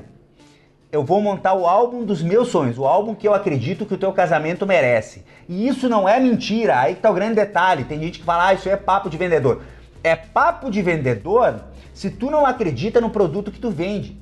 Tá entendendo? Eu acredito que um casamento que eu fotografo, eu começo a fotografar ao meio-dia e eu volto para casa às 7 horas da manhã. Eu acredito que um casamento que eu passei essa quantidade de tempo fotografando, que eu me dediquei ao máximo, que eu, que eu coloquei os meus 22 anos de experiência de trabalho para funcionar dentro desse casamento, eu acredito que esse casamento, para ele ser contado de uma maneira interessante, ele precisa de dois volumes 30 por 30 centímetros com 80 páginas cada um. Quando eu monto um álbum em dois volumes com 80 páginas cada um, eu tenho um produto que está alinhado com a, a, minha expectativa. Só que a noiva, quando ela veio comprar o pacote, ela, ela, ela, ela chegou pelo que a gente chama de pacote isca, que é aquele meu pacote que é, é, é o pacote que o mercado trabalha. Eu tenho que ter um pacote com uh, o que o mercado trabalha, que é um livro de 40 páginas. Você está entendendo? Um livro um pouco menor de 40 páginas. E o que que acontece? Eu mostro para ela depois o álbum dos meus sonhos. Digo, olha, eu acho que o nosso casamento, sempre uso esse nosso, né, que é meu e dela, para que ela se sinta parte do grupo, né? Ele merece um material nesse nível aqui. Tu não és obrigada a nada. Eu vou montar esse, eu vou montar esse material para ti sem, sem custo nenhum. Uhum. Exatamente. Você dá uma olhada depois e se você achar que realmente isso vale a pena ser feito desse jeito, e se eu posso te parcelar, não tem problema nenhum, a gente pode parcelar de 5, 6, 7 vezes no cartão. Eu te ajudo, aquela coisa quero. lá, né? Exatamente. O que eu quero é que tu fique satisfeita com o produto que a gente está apresentando. De 10 vezes, quantas vezes vocês conseguem vender isso? Eu consegui 80%, 80% das vezes, cara. Mas o que que eu fiz? O que eu fiz foi sistematizar. Como assim? Eu listei todos os meus processos de um casamento, inclusive esse processo de venda extra. Todos os meus processos foram sistematizados, eu criei um checklist. Inclusive, se vocês quiserem deixar, a gente manda o link para vocês. Vocês deixam aí na descrição do episódio para o pessoal baixar o meu checklist. E tem ali todo o passo a passo, cara. O que, que eu fiz? Todas as ações que eu tomo dentro de um casamento, desde descarregar cartão, fazer backup e tal, tudo tá descrito no meu checklist inclusive as ações de venda extra. Oh, Você tá entendendo? E eu tenho separado por, por dia da semana, o que eu tenho que fazer na segunda, o que eu tenho que fazer na terça, o que eu tenho que fazer na quarta. Você entendeu? E o que que acontece? O, o, só o que eu preciso fazer é seguir o meu checklist, cara. Se eu seguir o meu checklist, eu vou ter o casamento pronto em cinco dias e vou mandar pra noiva no sexto. Você entendeu? Se eu sou um fotógrafo, que já aconteceu na minha vida, de que eu tenho casamento todo sábado, eu tenho que entregar um casamento por semana. Se eu não entregar um casamento por semana, vai virar uma bola de neve e eu não vou conseguir atender. E o principal, olha outra dica que tem que anotar, pega papel e caneta, você que está anotando aí. Trabalho atrasado é igual a venda extra nula. Trabalho em dia é igual a vendas em alta. Você está entendendo por quê? Porque quando você está com o trabalho atrasado, você não tem nem cara de oferecer para o cliente uma venda extra. Você quer se livrar de uma vez daquele álbum. Você quer de uma vez Você, tá, você quer de uma vez mandar, quando você manda para ela, para ela aprovar, dá aquele alívio. Ah, não acredito que eu mandei, que maravilha. E aí ela já tá puta da cara, ela já não. Às vezes ela já tá até grávida. Você entendeu? Ela já não tá mais nem dando tanta bola pro casamento. Fora o fato de que quando tu tá com o trabalho atrasado, tu não oferece pros outros também. Tu deixa de oferecer o trabalho para outros porque tu tá com aquele, aquele problema na cabeça e tu tem que resolver aquilo antes. Então tu para de vender para todo mundo. Esse lance do sistema é, é, maravilhoso, né? Porque eu vejo muita gente fechar por isso, porque não criou um sistema e acaba se afogando, né? E deixa eu comentar de um produto que você falou. Você falou de produto isca, né? Que é aquilo que você. É, o produto mais barato, vamos dizer assim, que você faz para o cliente chegar em você, né? Só que você divide seus produtos em. em é, como que é? Isca, ideal e ancoragem, é isso mesmo? Uh, o que que acontece? Na realidade, nós temos que ter, pelo, uh, a gente precisa ter pelo menos três opções, né? De. Eu uso o termo pacotes, mas tem gente que, quando eu falo pacotes, eles vêm nos comentários e, meu Deus, não pode chamar de pacotes, tem que chamar de coleções, tem que chamar de. de eu, então vamos dizer que eu uso o termo, cara, indiferente de como você vai chamar isso, entendeu? Um, você tem que ter três opções para os clientes, certo? Pelo menos três opções. Eu trabalho com quatro, que é para mim que funciona melhor. Eu, funciona, tem, tem um desempenho, um desempenho ótimo. Mas é, mas é que tá o grande detalhe. Essas quatro opções que eu tenho de pacotes, elas nunca estão 100% fechadas.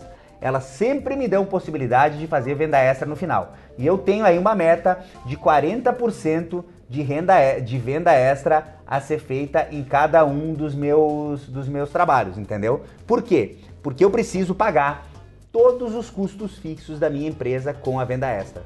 Essa é a minha meta mensal e eu venho conseguindo fazer isso desde 2012, quando eu me mudei para casa. Desde 2012 eu venho conseguindo pagar todas as contas fixas da minha empresa com as vendas extras. Nossa, entendeu? Então então essa é a meta, cara. Pô, se você conseguir fazer isso, obviamente você vai conseguir ganhar dinheiro fotografando. Entendeu? Teve um, um outro fotógrafo, foi um, um, vídeo no Facebook, agora eu não vou me recordar o nome dele, que ele comenta que ele tem o, pacote isca dele, né, que é bem baratinho mesmo para atrair o público. Aí ele tem o pacote ideal, que é basicamente o que ele quer vender, né, é o que ele mais vende, basicamente, é o pacote do meio dele. É, vamos dizer assim, é um pacote completo, mas não, não vai ter todas aquelas aqueles frufrufru. E o pacote mais top dele, ele enfia tudo que é tipo de coisa, assim. Ele coloca até aqueles realidade virtual, sabe, de... É, não sei se vocês já viram. Realidade aumentada? Realidade aumentada, exato. Que você coloca o celular na frente do, do álbum, o álbum começa a rodar um vídeo. Aí eu até fiquei curioso nisso aí. Eu falei, pô, deixa eu dar uma olhada nisso aí, né? É legal. Tem até um aplicativo gratuito, né? Que eu, eu o álbum ele tem o aplicativo dele, né? Que para quem é. Álbum AR. É, para quem é assinante do álbum, aí eu fiquei curioso, né? Porque meu, meu parceiro aqui de sala ele tem, né? Ele usa. falei, será que tem para quem não é cliente também? Aí eu achei um que chama HP Revel. É, é a mesma ideia, você tira uma foto do da imagem, né? Por exemplo, uma foto. Tira uma foto da foto do álbum. É, e no aplicativo você configura para ele toda vez que visualizar essa fotografia, ele trocar para um vídeo. Então você consegue uma realidade aumentada dentro do seu álbum, né? Só apontar o celular para ele e começa a rodar. E o cara coloca isso no, no pacote ancoragem dele, né? Então ele coloca tudo, assim. Ele coloca desde é, make off dois dias anteriores do casamento, sabe? Sei lá, por exemplo, que ele, que ele citou, que a família da noiva veio pra, pra cidade dela, né? Que não era da mesma cidade. Então ele fez um make off dois dias antes, quando a família tava chegando. Então, assim, achei genial também a, a estratégia que ele usa.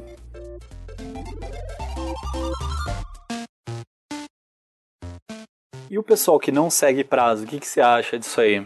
Cara, eu, eu acredito que uh, ele, tá, ele é tão importante quanto ele é tão importante quanto a experiência que você vai proporcionar para o cliente, certo? Acho que tem muito, tem muito fotógrafo, muito videomaker que proporciona uma experiência de merda para o cliente. E se, se, a tua experiência foi, se a experiência que tu proporcionou foi uma experiência de merda, não adianta você cumprir prazo e não adianta o seu trabalho ser bom. Tem um videomaker aqui da nossa cidade, um cara que provavelmente vocês conhecem, o Edson Cardoso. Opa! Que, que ele, ele, ele é um cara que ele bate muito, muito, muito, muito na tecla. Para ele é mais importante o relacionamento que ele tem com as pessoas, ou seja, o nível de experiência que ele, que ele, que ele uh, proporciona para as pessoas, do que o próprio trabalho que ele entrega, cara. Ele fala isso abertamente, inclusive na palestra do Edge Select dele, ele vai falar sobre isso. A gente, ah, inclusive a gente, vai estar nesse ano no Edge Select, a galera do vídeo que for. Que for É, assistir cara, eu vi lá, hein? Sensacional. é, a galera que for assistir o congresso, a gente vai estar lá, a gente vai estar palestrando aí no Ed Select. E, e, inclusive ele fala sobre isso, cara. Se, se no dia do casamento tu foi lá, tá? E tu ficou conversando com o fotógrafo o tempo todo durante o make-up, tipo, cara, conversa paralela é uma merda. Você tá entendendo? Se você é o tipo de cara, quando você tá no casamento, você conversa com a sua equipe, você fica conversando enquanto tá acontecendo, o, o- as coisas estão acontecendo na sua frente, você tá errado, cara. Porque as pessoas, em primeiro lugar, a coisa mais importante do mundo que tá acontecendo naquele momento é o que tá acontecendo com a noiva. Se você não tá prestando atenção nela, você, você tá errado. Você tá entendendo? Você vai, você vai parecer um cuzão. Você tá entendendo? E você não, e você não quer parecer um cuzão, você quer parecer alguém que esteve o tempo todo conectado com o que estava Se acontecendo. importa, né? Exatamente, o que eu espero é, é- cara, se eu não receber um elogio emocionado do casal no final do casamento, é porque alguma coisa eu não fiz certa. Você tá entendendo? Eu, o que acontece, já aconteceu muitas vezes comigo de trabalhar com fotógrafos, eu, fa- eu fazendo vídeo, deles reclamarem muito, assim, sabe? Alguns, lógico. O que, que você, que vocês acham disso? É, é porque isso, na- no- ao meu ver, proporciona uma experiência ruim pro casal, né? Mas você fala assim, numa relação entre o videomaker e o fotógrafo, ou você fala do fotógrafo com. Ou não só o fotógrafo, mas com qualquer outro profissional que fica reclamando, ai, tá demorando muito, reclama da maquiadora, reclama da luz da maquiadora, sabe? Esse tipo de coisa. Mas isso cria um ambiente terrível pro fotógrafo, pros clientes, pros parceiros de, de trabalho que estão lá no dia junto com ele. Isso é terrível. Eh, E isso a gente encontra muito. Como, como lidar com isso, assim? Isso que eu queria saber. Se você tem alguém que tá num evento reclamando pra caramba, por exemplo, ah, tá ali ah, atrapalhando o andamento do, do negócio. Por exemplo, eu, fotógrafo, tenho um videomaker fazendo, tomando esse tipo de atitude, ah, eu não vou chamar a atenção do cara dentro do evento. Eu, Gustavo, não faço isso. Não, não, não, não quero criar mais animosidade pra alguém que já tá gerando um ambiente ruim. Mas eu vou sair de perto desse cara.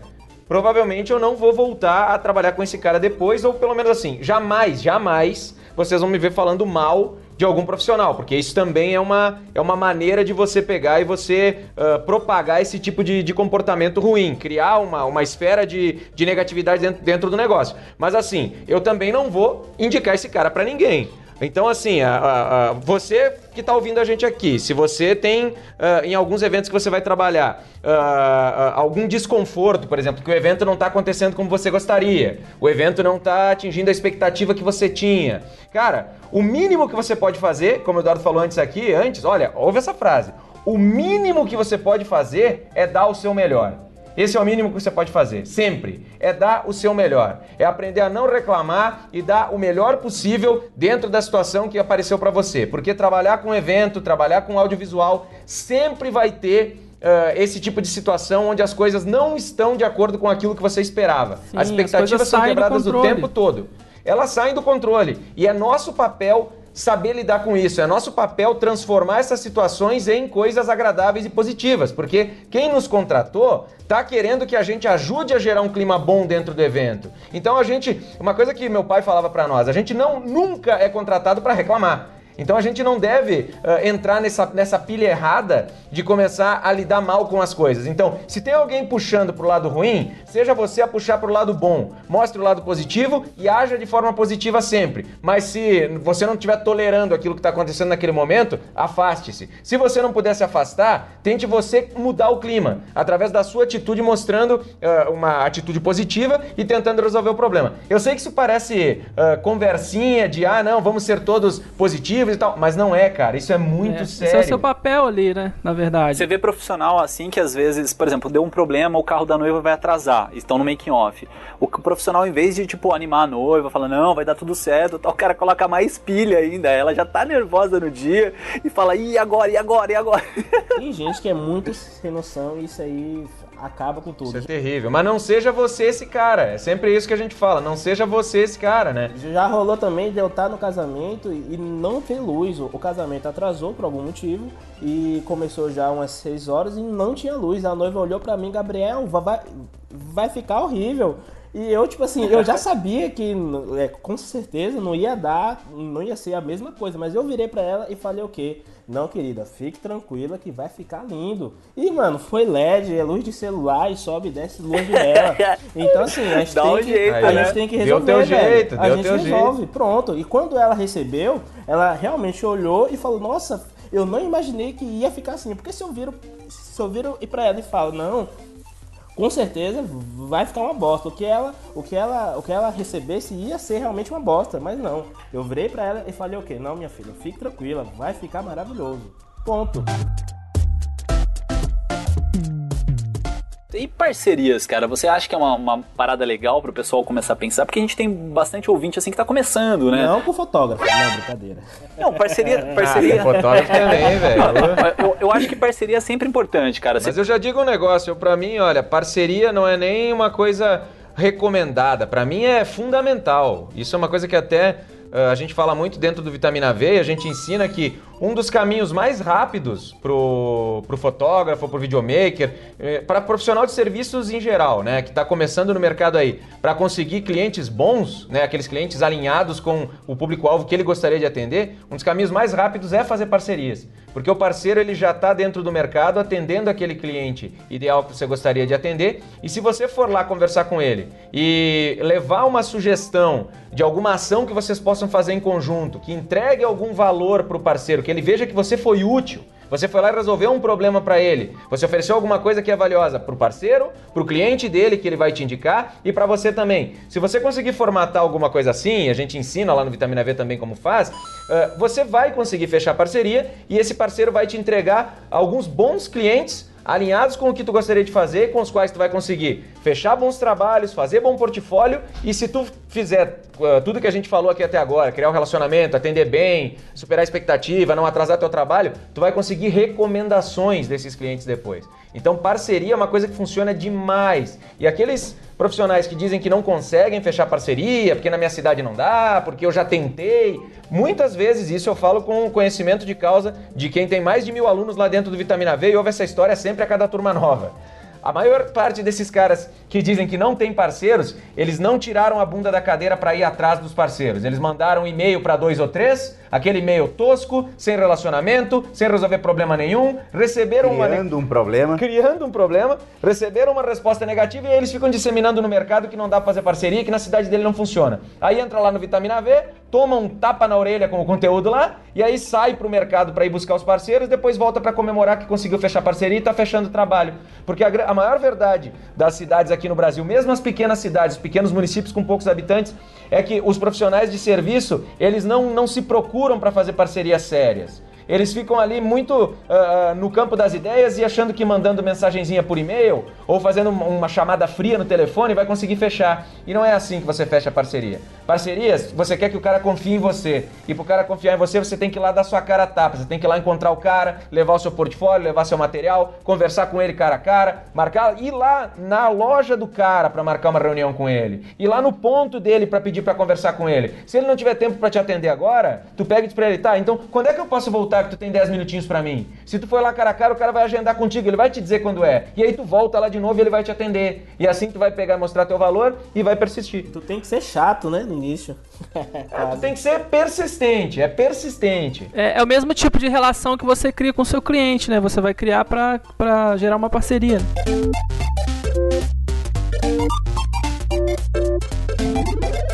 Eu gosto muito de ver os relatos dos seus alunos, né? Dos alunos do Vitamina V. É, teve até um aluno que é o Urano, eu não, eu não esqueço o nome dele porque é bem diferente, Urano assim. Salvaia, É. que graça. Aí até você falou que ia fazer a técnica Urano, né? Que ele ia pegar desconto, é, ia fazer uma parceria com as lojas de colchões e porque o colchão, é, segundo o relato dele, né, é uma das primeiras coisas que o casal vai procurar, né, porque vai mudar junto, vai comprar uma cama de casal, então ele ia procurar descontos, né, parcerias para descontos nessas lojas de colchões. E eu achei genial, cara. Assim como teve um outro também, agora não vou recordar o nome dele, que contou que ele fez uma parceria com o obstetra, então ele não conseguia fazer é, como, posso dizer, ele não conseguia trabalhar dentro da- das maternidades, né? Ele queria fazer essas fotografias de recém-nascido e tal. É, então ele fez uma parceria com os obstetras da, da maternidade. Aí ele conseguiu é, trabalhar ali dentro, né? Trabalhar na área que ele queria, até ele fornecia quadros para a sala do obstetra, o que facilitava ainda a gestante, né? Que chegava lá e falava, caramba, que bacana essa foto, né? Quem que tirou? Tirou foi o, o, fulano de tal, né? Até desculpa não lembrar o nome dele, mas aí depois eu coloco na descrição aqui o link se ainda estiver disponível na, na, no YouTube. Um dos que fez isso foi o Simon Campos, é um dos alunos Vitamina V que fez. Não sei se foi esse caso que tu assistiu, mas ele fez isso também, parcerias diretas com obstetras para poder fotografar os partos, né? Então a gente tem esses casos dentro lá do Vitamina V, porque a gente ensina as estratégias, né, de como o cara faz a abordagem e de como ele pega e ele consegue mostrar valor para o parceiro e consegue a indicação direta dos clientes, porque o parceiro ele faz isso com uh, muito gosto, muito ele faz isso com prazer Exato. de indicar você quando você e com carinho quando você está entregando valor em toda a cadeia do processo aí. Então é só que tem que saber fazer o passo a passo correto, mas funciona bem, cara. O que o, o, os profissionais têm que aprender, na minha opinião, é a parar de ficar replicando mimimis do mercado, tipo, parar de ficar falando merda, já que o Eduardo falou uh, palavrão antes aqui, eu repito. Às vezes o cara fica ouvindo merda aí dentro do mercado de outros fotógrafos que não estão dando certo, e ao invés dele pegar e procurar quem está dando certo para ver como faz, ele fica replicando a merda daquele que não dá certo. Então ficam repetindo: ah, mas na minha cidade não dá, mas nos meus parceiros não funciona. Aqui, só, meus, até a respeito dos outros profissionais, ah, porque aqui os outros fotógrafos são tudo uns cuzão, os outros videomakers são tudo uns bostão. E na verdade não, cara. Na verdade é você que é um bostão que não tirou uh, a sua bunda da cadeira para ir lá conversar com os caras, entendeu? Para entender como é que vocês fazem para ganhar dinheiro junto. Porque a gente tá num grande mercado de varejo, cara. Nós somos homens de negócios, nós somos varejistas, vendedores, empresários. Nós precisamos conversar e ajudar para que o mercado fique bom para todo mundo. E às vezes falta um pouco essa visão. Eu ouvi num, num acho que foi no podcast mesmo que você falou, que você montava um ambiente muito sensorial para entregar o álbum para cliente. Então ela chegava, é, você colocava uma, uma música ambiente, se eu não me engano, ou baixava as luzes para assistir um, um a vídeo. Música, a música da saída da igreja, meu amigo. Essa é a música para você usar. É óbvio, é a música, é a música mais importante pro casal, cara. A música que representa para os dois, é a música que eles escolheram com mais carinho. Essa é a música que você vai usar. Isso aí realmente na entrega do álbum? Tem várias situações que dá para fazer isso. Dá para fazer isso na apresentação, quando você vai apresentar o álbum editado, entendeu? É um bom momento para você para você fazer isso. E também quando você vai entregar o álbum. Para entregar o álbum hoje, cara, já já tem uma estratégia um pouquinho diferente, cara. Uh, hoje eu eu procuro fazer uma, uma estratégia de antecipação. Como assim? Uh, é uma estratégia que, inclusive, um aluno nosso, o Diego Frigo, uh, ele, ele faz com maestria. É um cara que eu recomendo a galera seguir aí, porque ele usa muito bem o, o, o Instagram Stories. Ele usa muito bem a favor dele, ele consegue muitos trabalhos com Stories, né? E, e o que que acontece? Ele... Olha só, visualiza, tá? Recebeu a caixa da encadernadora com o álbum dentro. Ele vai lá e faz um stories dessa caixa, tá? Não, olha só o que chegou aqui tal, o que será que é, não sei o que, videozinho. Depois, fotinho abrindo a caixa, fotinho tirando o álbum de dentro.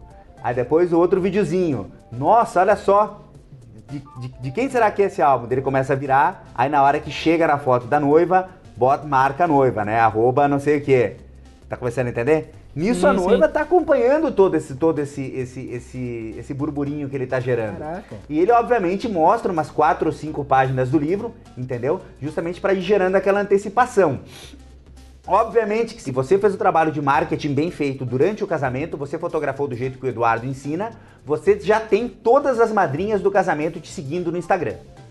Se todas as madrinhas do casamento estão te seguindo no Instagram, é óbvio que elas também estão acompanhando esse negócio elas também estão vendo você mostrando o álbum da fulana.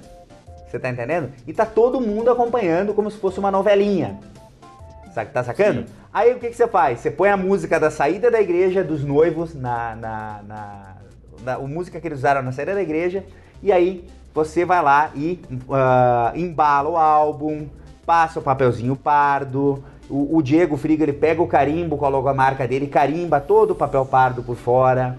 Aí ele pega uma, uma cordinha, de, essas cordinhas de juta, sabe? Cordinha de, de. Como que chama? De sisal. Cordinha de sisal bem fininha. E ele enrola umas, umas 30 vezes o álbum com, com o papel e a cordinha de sisal. Faz um laço bem bonito. Isso tudo rolando a música da saída da igreja. Aí ele pega um, um cartão bacana, faz uma dedicatória escrita à mão, você tá entendendo? Aí se é o Eduardo, por exemplo, eu, eu ao invés de usar um cartão, eu uso, eu, eu uso um livro. Eu entrego o livro Casais Inteligentes Enriquecem Juntos, que é um livro que eu acho bem bacana, para que tem a ver com meu, a minha maneira de pensar, a minha maneira de ver a vida. Eu acho que vai ajudar o casal também. Aí, porra, olha que legal dar um livro de presente pro casal. Você tá entendendo? Eu, no meu caso, escrevo à mão também uma, uma, uma dedicatória, né, um agradecimento, na contracapa do livro. Você tá entendendo? Aí depois disso, coloca dentro da sacolinha. O nosso amigo, professor, palestrante também, Guilherme Bastian, essa sacolinha ele manda personalizar na Pai. Ele manda personalizar essa sacolinha na Pai. Você sabia disso? Ele leva a sacolinha na Pai, ele dá para uma criança e ele dá uma foto do casal. Aí ele pede para a criança da Pai desenhar o casal na sacola depois disso, ele dá um brinquedo de presente para a criança da pai, faz uma foto dele com a criança e é. bota dentro, bota dentro da sacola pro casal dizendo: olha. Pô, isso, isso, é exclusividade, né, cara? Mas olha só, quando eu vi o Gui fazendo essa sacola, velho, eu cheguei aqui, eu tinha gasto 30 pau em cada uma das sacolas que eu tinha feito aqui, a sacola prateada, Sim. toda. E me deu vontade de botar fogo na minha sacola. eu vou pôr fogo nessa merda, velho. Porque o dele, cara, o dele pô, carrega cara, um sentimento, né, cara? Puta que eu pariu, mano. Muito mais profundo. Olha só quantas, quantas dicas eu tô te dando. Então, tudo isso, o que, o que, que é isso? Olha só, tudo isso eu tô gerando antecipação no casal. Ela ainda nem viu o álbum e ela já viu todas essas coisas que eu falei até agora. Aí depois o que, que o Diego faz? Eu volto lá pro Diego. O Diego põe o álbum na cestinha da bicicleta, põe o iPhone dele no suportezinho em cima do guidão e ele faz uns dois stories dele levando o álbum para casa da noiva. Quando ele chega lá na casa da noiva, ele faz um stories dele apertando o botão do, do da casa. A campainha. Ele, já criou um, como... storyteller, né? Cara, como você acha que essa noiva chega para receber já chorando, esse álbum? Pô. Aí ele chega e ele dá o material todo na mão do, da noiva. Aí a noiva já tá tremendo, ela e o noivo, ela abre. Cara, você que gerou uma antecipação tão grande que ela já tá propícia a se emocionar quando ela vê o trabalho, não é verdade? Sim. Aí ela vê o trabalho maravilhoso, bem feito, bem executado, se emociona vendo o trabalho. Aí logo depois que ela terminou de se Isso tudo ele vai fazendo stories do que está acontecendo. Entendeu? Porque é o desfecho da história. As pessoas querem ver o desfecho da história. É para isso que serve o Instagram Stories. Você tá entendendo? E depois que ele terminou essa parada, ele senta no meio do casal, vira o celular para a câmera do selfie e pede: E aí galera, o que, que vocês acharam do meu trabalho? Prova social. Prova social, exatamente. Putz. Sensacional. O que, que você acha que o casal fala? O que, que, você acha que o casal fala? Que adorou, né? Que amor. É, que não tem nem palavras, né, velho? Aí depois você pega esse vídeo e você coloca lá no seu site ah, e, e, e, você coloca como pro quanto vale um vídeo desse. Se você fizer isso de maneira sistêmica, como eu sempre eu, eu, eu prego, que você deve fazer as coisas que funcionam com recorrência, disciplina e, e, e, e, de maneira sistêmica, você deve fazer sempre de maneira sistêmica e bem feita, você quando, quando passa um ano, você tem 30 depoimentos em vídeo no seu site. O que está acontecendo? O que, que, o que, que você está montando? O que, que você está edificando com uma estratégia dessas? Você está criando, você está agregando valor ao teu produto, cara. Porque nenhum concorrente teu faz nada disso quanto mais vale o Diego Frigo do que um profissional que não faz isso. Não é você falando que o seu trabalho é bom, né? É o seu cliente falando. É isso que a gente volta lá pro início, é o valor, não é? Isso não tem valor, isso aí você pode cobrar, velho. É uma coisa tão simples você fazer uma entrega, mas isso é, é, vai te ajudar a aumentar o seu orçamento em 20, 30% brincando. E para quem acha assim que, que só consegue fazer essas estratégias quem cobra bastante, pô, pensa desde uma estratégia simples aí que o Vanassi falou, de escrever à mão uma carta na entrega do, do produto, né, na entrega do, do álbum, é, só essa escrita à mão, cara, já dá um valor gigantesco pro que você tá entregando. Mano, qualquer um tem um pedaço de papel pardo, uma cordinha de sisal e um papel e uma caneta fazer um, para fazer um, um recado escrito à mão. E o Story está acessível para todo mundo ali no Instagram, tá aberto. Então é só o cara ter a vontade de fazer uma coisa diferente, é a vontade de se relacionar com o cliente, gerar antecipação, expectativa nele. Isso tudo vai dar um diferencial para o fotógrafo que não precisa gastar mais de 5 reais. Eu acho que o ensino de vocês é para qualquer coisa, qualquer coisa que o mano quiser vender, ele vende. Porque, mano, você não trabalha com fotografia e vídeo, você trabalha com os ser humano. E isso aí é lindo, cara. Porque a partir do momento que tu começa a entender que tu é um profissional ali de relacionamento, de vendas, tu pode levar esses aprendizados para qualquer outra atividade que tu for fazer na tua vida, caso tu não queira ficar com fotografia ou vídeo. Se for prestação de serviços, se tu estiver se relacionando com pessoas, vai funcionar. Até para venda de produtos, né? Mas é onde tem relacionamento, vai funcionar essas questões de conexão, de uh, empatia, atendimento, enfim, tudo isso que a gente está falando aqui. E aí cai naquilo que, cê, que vocês falam bastante, né? Pessoas compram pessoas, né?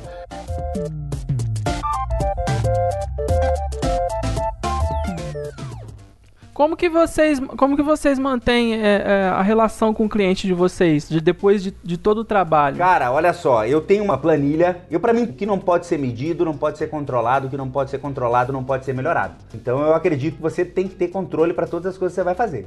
Então eu tenho uma planilha, entendeu? Em que eu, de maneira sistemática, eu tenho os contatos que eu tenho que fazer com o cliente. Então o primeiro contato que eu faço é 30 dias após entregar o material. Isso tá inclusive na minha fichinha, que o pessoal vai baixar aí na descrição do episódio, né? Na minha ficha de atendimento, tá ali o meu último contato com o cliente, o último contato da ficha, né? Que encerra o meu processo dessa venda. O processo dessa venda está encerrado depois que eu entrei em contato 30 dias depois que eu entreguei o material para o cliente, pedindo para ele, cara, e aí? Tá tudo certinho, tudo bonitinho, você entendeu como usa o pendrive, você entendeu como por que, que eu te entreguei um DVD também, entendeu? Você entendeu como usar o teu estojo, uh, como é que tá o teu álbum, tá tudo certo, veio tudo conforme a gente combinou, você tá entendendo? Você tá feliz com o, teu, com o resultado? Que isso nós chamamos de pós-venda, entendeu? E esse trabalho de pós-venda eu já faço preparando para a próxima venda. Você entende? E eu, quando eu entro em contato, eu falo o cliente desse álbum, dele me fala, pô, tá tudo certo. Se não tiver, por exemplo, pô, bah, Vanassi, teve um cliente que entrou em contato comigo hoje, um cliente de Brasília, que ele falou, cara, uh, eu entrei em contato com ele, ele me disse, Vanassi, tudo certo, só a tampa do meu do estojo empenou. E ele me mandou um videozinho, cara, a tampa tá dançando, tá fazendo, dá pra fazer um batuque, no, na, não sei, ele mora em Brasília, sei lá se é por isso, mas o negócio entortou muito. E eu na hora já disse, não, pode ficar tranquilo, já falei aqui com a Endimagem, nós vamos trocar a, a, o, teu, o teu estojo todo, depois, depois eu dou um jeito de pegar aí, não tem mistério. O legal foi que o cliente não vê até você reclamando, você que foi até ele, você se oferecendo. Exatamente. E ele às vezes não, não queria nem olhar isso, mexer nisso, você foi e ofereceu a solução para ele já. E ele não estava nem buscando isso. Quando eu entro em contato, eu já falo: olha, gente, e eu quero continuar sendo o fotógrafo da família de vocês, cara. Quando vocês engravidarem, podem contar comigo, eu vou fazer um preço especial para vocês. Vocês já têm 10% de desconto de cara aqui comigo. Eu quero, eu faço questão de continuar contando a história da família de vocês.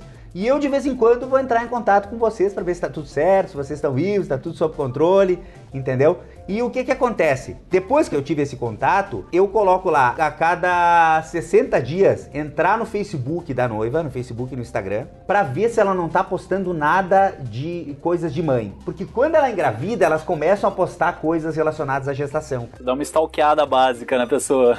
e quando eu vejo que ela começa a postar coisa de gestação, eu já curto e já faço um comentário. Eba, não acredito, parabéns, não sei o que, você tá entendendo? Opa, já apareci para ela. Você tá entendendo? E daí o que que acontece? Aí já liga o meu radar para quê? Para daqui a 3, 4 meses já fazer uma oferta para elas. Olha, gente, Vamos fazer um ensaio de gestação comigo? Tô com uma proposta bacana. Onde, onde vocês querem fotografar? Qual que é o sonho de vocês? O que, que vocês querem fazer? E as pessoas que já compraram contigo uma vez, elas têm três vezes mais chance de comprar de novo, cara. Sim, ainda mais se ela Entendeu? teve uma experiência boa com a sua, com o seu trabalho, né? Com a sua entrega. Exatamente, cara. É exatamente. É, inevitável que ela não, não lembre de você. Isso. E isso aí, a gente. E você está tá indo apenas na linha do cliente e filho. Mas nisso aí você vai ter o cliente e madrinha, e convidados, clientes em milha, porque ela vai te indicar para todo mundo. E a propaganda é essa aí que é o boca a boca, né? Alguém que casou contigo é, virar para a madrinha já é uma outra indicação, né? Então isso cliente feliz gera outros clientes, né? Uma coisa que eu ouvi, acho que era de vocês mesmos. Mas é, mas você tem que facilitar também para que ele gere os clientes para você, né? Porque isso tudo é estratégico. Então, quando é oferecido um desconto já para um ensaio futuro, diz: "Ah, mas vocês falaram que não era para dar desconto e tal". Não, o cara já coloca uma condição, por exemplo, de nos próximos trabalhos futuros vou dar um desconto para você. Por quê? Porque assim tu já motiva, quando eles forem pensar novamente em fazer o trabalho, eles já têm uma pequena vantagem, né? Em te procurar. Eles já confiam em ti e eles têm aquela pequena vantagem como motivador para entrar em contato, caso tu não esteja em contato com o cliente. Mas o bacana é, tu também, por exemplo, tu pode criar ferramentas como a gente ensina no Vitamina V, de clube de indicações, por exemplo. Olha, para cada casal que você me indicar aqui, uh, para que a gente possa atender para fazer o casamento também, uh, eu vou dar para eles um presente em seu nome. Tem uh, noivas que eu já fiz isso no passado, então o casal que era indicado chegava e ganhava um pôster em nome daquela noiva que eu fotografei. Porque ao invés de dar um presente para aquela noiva que eu fotografei, eu estava dando um presente para amiga dela e aí ela usava isso como moeda social, que é uma coisa valiosa também.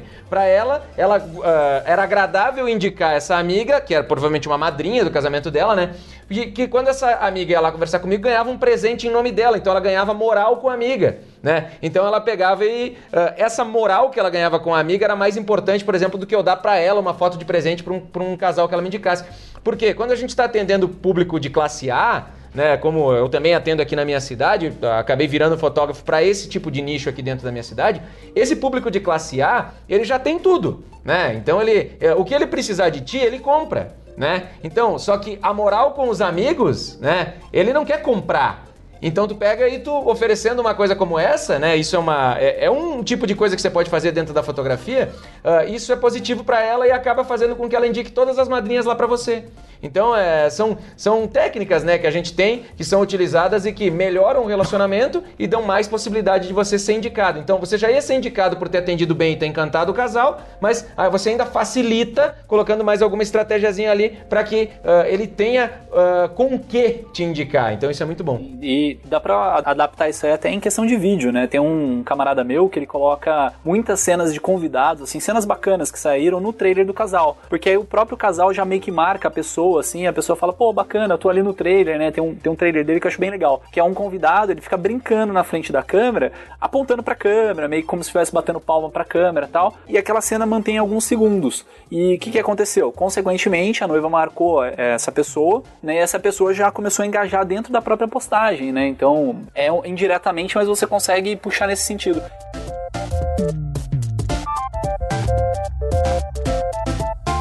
E como que vocês fazem para organizar esses seus clientes? Né? Vocês usam alguma ferramenta, um Trello? É, vocês usam alguma forma assim? É no papel mesmo? Na minha loja eu tenho um sistema, né? A gente tem um RP próprio que a gente desenvolveu lá, mas nada impede que isso seja feito através de planilha. O Eduardo vai falar da experiência dele aqui e vocês vão ver aqui. Ó, líder de mercado na região dele, aqui na, na, região dos Vinhedos, aqui no Rio Grande do Sul, uh, com uma cartela de clientes bastante grande e atendendo esses clientes todos de maneira exemplar utilizando planilha. Como eu vim da administração, né?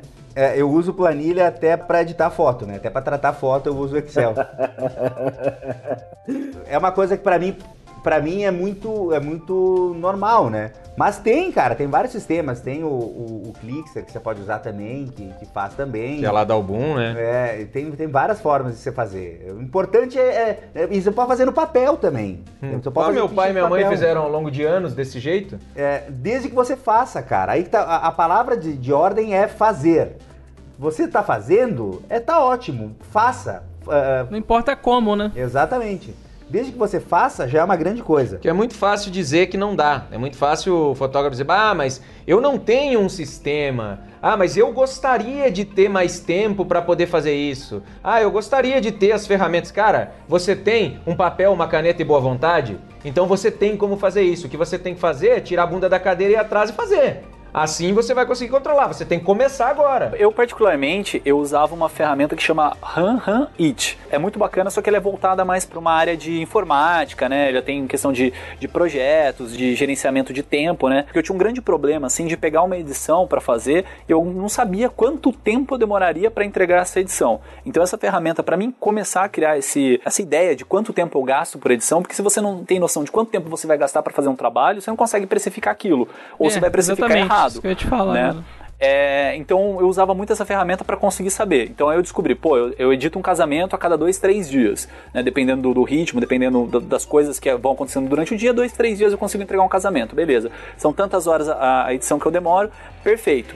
Aí eu saí desse Han Han It e comecei a usar o Trello. Então no Trello eu começo a só colocar mesmo os projetos que eu tenho para fazer, que estão pendentes, e os que estão concluídos. Então eu vou meio que dividindo ali, né? Se eu tiver que entrar em contato com algum cliente, alguma coisa do tipo, eu já vou criando aquela.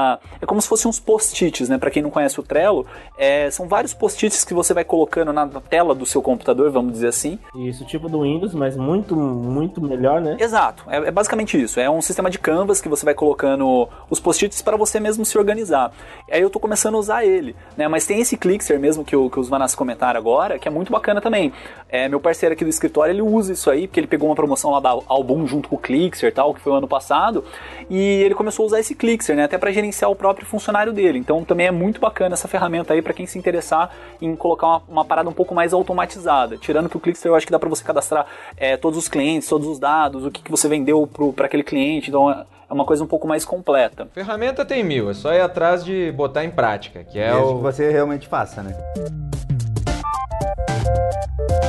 E gatilho de continuidade, o que, que é isso? Cara, o gatilho mental da continuidade é, é mais ou menos o que a gente estava falando antes sobre venda, né? A pessoa que já que ela já comprou de você uma vez, ela tende a comprar mais vezes, desde que você mostre para ela qual é o próximo passo que ela tem que dar dentro da sua estrutura.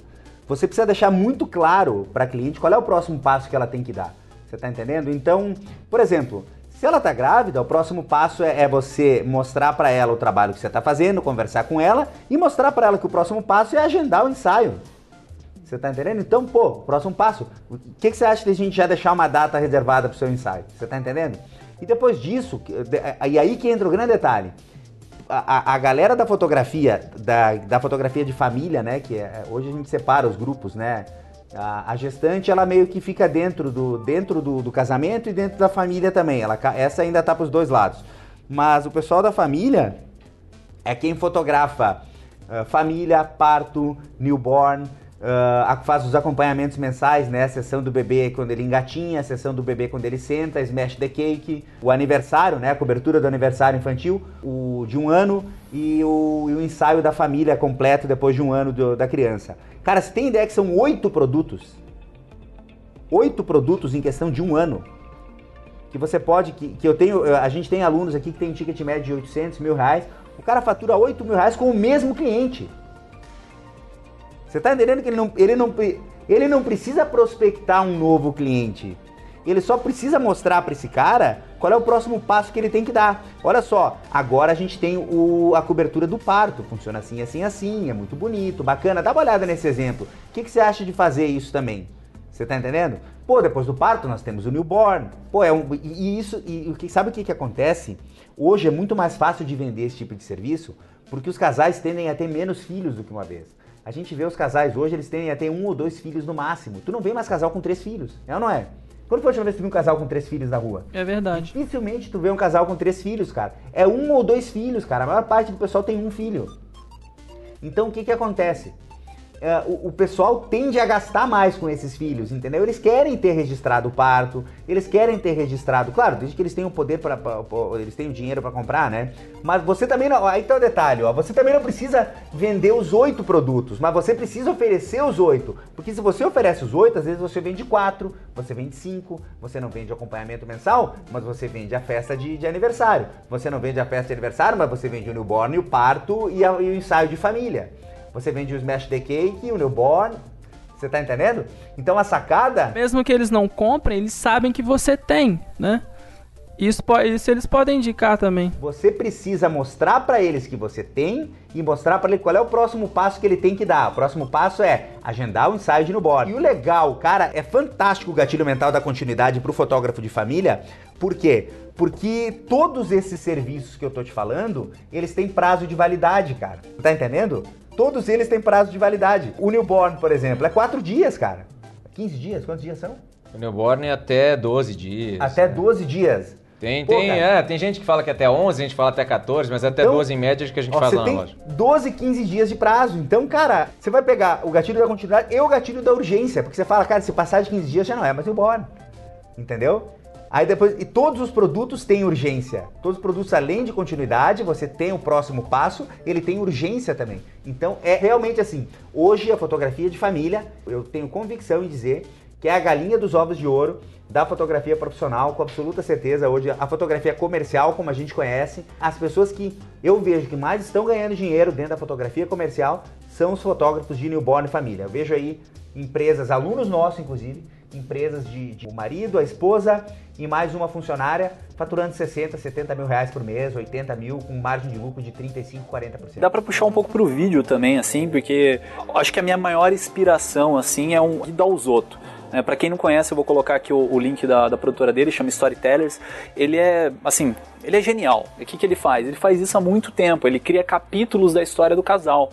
É, eu não sei quais são todos os produtos dele, tá? Porque o meu conhecimento dele é mais em cima do site, não, acabei nunca conversando com ele pessoalmente, mas o que, que ele faz? Ele faz episódio 1, tipo, sei lá, um meses antes do, do casamento, né? O que o pessoal faz é Love Story, o cara cria toda uma, uma história com elementos, com visuais, não somente a pessoa falando a história que conheceu, não, com elementos visuais. Ele cria um filme, aí ele cria o capítulo 2, sei lá, dias antes do casamento, capítulo 3, o casamento. É, acredito eu, tá? Tô, isso aí seria. Estou estipulando, né, que ele vai fazer também. Capítulo 4, sei lá, é, um ano depois do casamento, sei lá, porque tem um vídeo dele que chama 10, 10 anos depois, então acredito que, que ele que ele vai fazendo isso. Então aí, sei lá, capítulo 4, capítulo 5, é o nascimento do primeiro filho. Então ele vai criando esses capítulos da história da família. Então é genial, cara. Você consegue criando vários vídeos, né, vários produtos em diferentes etapas da vida daquele casal ou da vida daquela família mesmo. E ele apresentou até um, um casal lá no Ed Brasil. E, tipo assim, eu achei, velho, muito maravilhoso, velho, aquilo. É, Gui Dalzotto apresentou o filho lá do palco. Então, assim, velho, esse é o valor. Isso é valor. Não, o tá? Dalzotto é, é top. O, o Beiço tava conversando uma vez comigo aqui, que é que eu particularmente não conheço o Dalzotto pra ficar é, comentando sobre ele, né? Eu comento mais sobre as histórias que, que me passam. Mas o Dalzotto fez uma história com a, com a filha dele, apresentou no telão, aí o, o, o chorou. Foi uma parada bem emocionante mesmo. O cara sabe mexer com os sentimentos da pessoa, ele sabe... é, e, e sabe vender, né? Ganha dinheiro com isso.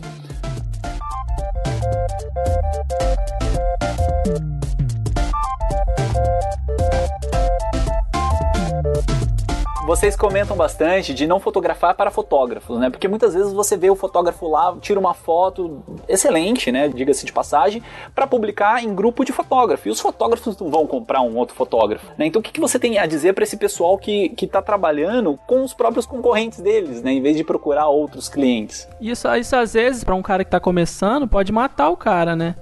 Porque é, tem gente que critica duro, né? O cara não leva em consideração ali. O que eu tenho pra dizer é o seguinte: a não ser que você seja um cara que, que, que se dedica a, a fazer workshops, e a tua ideia é vender o teu trabalho de fotógrafo como professor de fotografia, entendeu?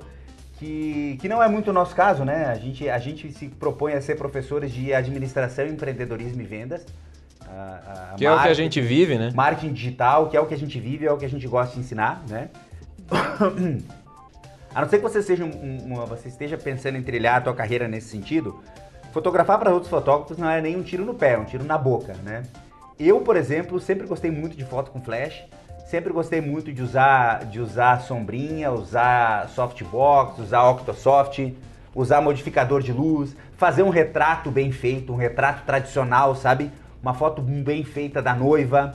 E que é uma coisa que parece que a galera, a galera da, que tá mais hypada aí, não, não curte muito, né? Não, não- é um negócio que eles acham meio brega, eles acham que não cola mais, o negócio não funciona, né? que não é bem assim, não tem que ter direção nenhuma tal. E eu sou um cara que eu gosto de fazer isso, cara. Eu acho que uh, o, o, grande, a grande razão, do, do, um dos grandes motivos pelo qual eu tive sucesso na minha carreira como fotógrafo foi o fato de ter essa convicção, acreditar no meu estilo e não abandonar ele nunca, cara. Por mais que muita gente viesse dizer que esse tipo de foto é muito simples, esse tipo de foto não vende, esse tipo de foto não é foto artística, isso não dá prêmio tal. Eu sempre meio que caguei para isso, entende? Por quê? Porque a minha noiva vem atrás de mim em função dessas fotos, né? Então, quando eu faço uma postagem lá no meu blog, eu posto 12, 14, 15 fotos do ensaio da noiva, todas elas feitas com uma luz maravilhosa, bem encaixada, uma foto de corpo, uma foto de busto bem feita, olhando para a câmera com a maquiagem perfeita, com o vestido perfeito, a noiva magra, linda, maravilhosa. E cara, é isso que sempre me vendeu, foi isso que garantiu a prosperidade do meu trabalho e eu fotogra e, e, e, e eu sinto que é isso que a cliente quer ver. Você entendeu? Eu, eu, eu, percebo que é isso que a cliente quer ver. Se é isso que a cliente quer ver e isso está alinhado, aí que tá o grande detalhe. Tem cara que não acredita, cara. Tem, mano, mano, se você não acredita nisso, se você acha que tem que ficar balançando a câmera em todas as fotos e todas as fotos têm que ficar tremidas e desfocadas, é teu estilo, cara. Então acredita nisso e publica isso e divulga isso. Se tiverem te comprando em função disso, fantástico. Agora, o que você não pode fazer é mudar a maneira, é mudar as coisas que você acha legal em função da opinião de outros fotógrafos. Que é isso que eu não acredito. Você entendeu? Eu acredito que se eu tenho um estilo, eu acredito naquilo, eu gosto daquilo, e isso ainda, além de tudo, isso ainda tá me, tá me enchendo o bolso de dinheiro, por que diabos eu vou mudar a minha fotografia porque o fulaninho de tal tá dizendo que agora a moda é balançar a câmera, velho? Entendeu? Eu não consigo ver sentido nisso. Isso aí serve muito pro vídeo, viu? Porque esse estilo aí de balançar a câmera é do vídeo também. É, isso é um toque até pro pessoal que fica postando assim os trabalhos para avaliação, né? Então, às vezes é bom para você ter um feedback do, do, pessoal que já tá na área, mas às vezes, dependendo onde você publica esse vídeo para feedback, é só comentário destrutivo, cara. Então, não vai ter ganho nenhum, você não vai conseguir cliente, você não vai conseguir é, crescimento nenhum em cima disso, né? Então, é, tem que saber um pouco ponderar onde que você vai colocar esse, esse seu trabalho, né? O certo é colocar no seu site e vender, ponto. É mais ou menos isso mesmo. É, se você quer viver dessa sua paixão, se você entender que você quer fazer disso o seu negócio, você não pode ter medo de vender aquilo que você é. Então, assim, vender não é feio, vender não é errado, no Brasil a gente tem muito essa cultura, né, de que, ai, uh, vender é manipular, vender não é legal. Não, cara, não é isso. Você está pensando errado. Se você está pensando assim, é porque o mercado está te enganando e você está vivendo num mito. É mais um desses mimimis que ficam no mercado aí. Você tem que ter orgulho do que você faz. Você tem que ter orgulho do, do, suor do seu rosto, daquela paixão que você trabalha com ela com tanto carinho. E por isso você tem que ter orgulho de vender isso. Então você deve mostrar coisas no seu site, caso você queira vender é, é o seu trabalho, o fruto do seu suor, você tem que mostrar aquilo que está alinhado com a expectativa do seu cliente, aquilo que está alinhado com o que você acredita que seja bom para ele também. Então aí você vai entender que você tem que mostrar fotos que as pessoas pessoas uh, uh, se apaixonem por elas, uh, ou vídeos que as pessoas se conectem com eles, que tenham a ver com você, mas que tenham sim a ver com a expectativa do cliente. Você tem que levar ele em conta, você tem que levar em conta o que ele gostaria também. Isso é saudável para o comércio, para os negócios, para você ter sustentabilidade e mais clientes aí comprando e interessados no teu trabalho. Então não estou dizendo aqui que você não pode ser autoral ou que você não pode fazer uma coisa que você queira receber like aí dos fotógrafos ou dos outros videomakers videomakers para você virar a grande referência. Você pode, se essa for a sua escolha, você pode sim, mas vamos combinar que dentro do mercado Uh, existe um espaço menor para esse tipo de, de profissional, então você vai ter que disputar isso de uma forma mais agressiva com outros que também estão buscando esse tipo de posicionamento, enquanto você tem um espaço bem maior para o profissional que está alinhado a fazer o comércio, a alinhar com a expectativa do cliente e a fazer do jeito que a gente falou aqui, que é mais saudável. Então você escolhe o que você quer para você, mas a partir do momento que você fez uma escolha, respeite a escolha dos outros também e assuma a bronca, o ônus e o bônus da escolha que você fez. E assim você pega e avança com seu negócio aí e é feliz dentro do mercado de audiovisual.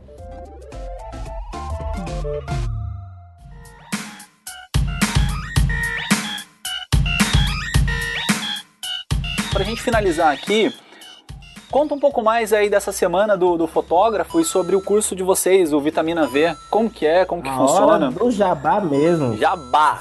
Olha aí o site de individual aí de vocês, o curso, o projeto, a estrada pelo Brasil e fora do Brasil aí, é com vocês. Show de bola. Então a gente sempre gosta de divulgar aí o trabalho que a gente faz no Fotologia Podcast e no canal do Fotologia lá no YouTube, né, que é um canal que a gente tem muito carinho, onde a gente gera muito material lá em vídeos rápidos falando sobre essa questão de viver de foto, de atender os clientes.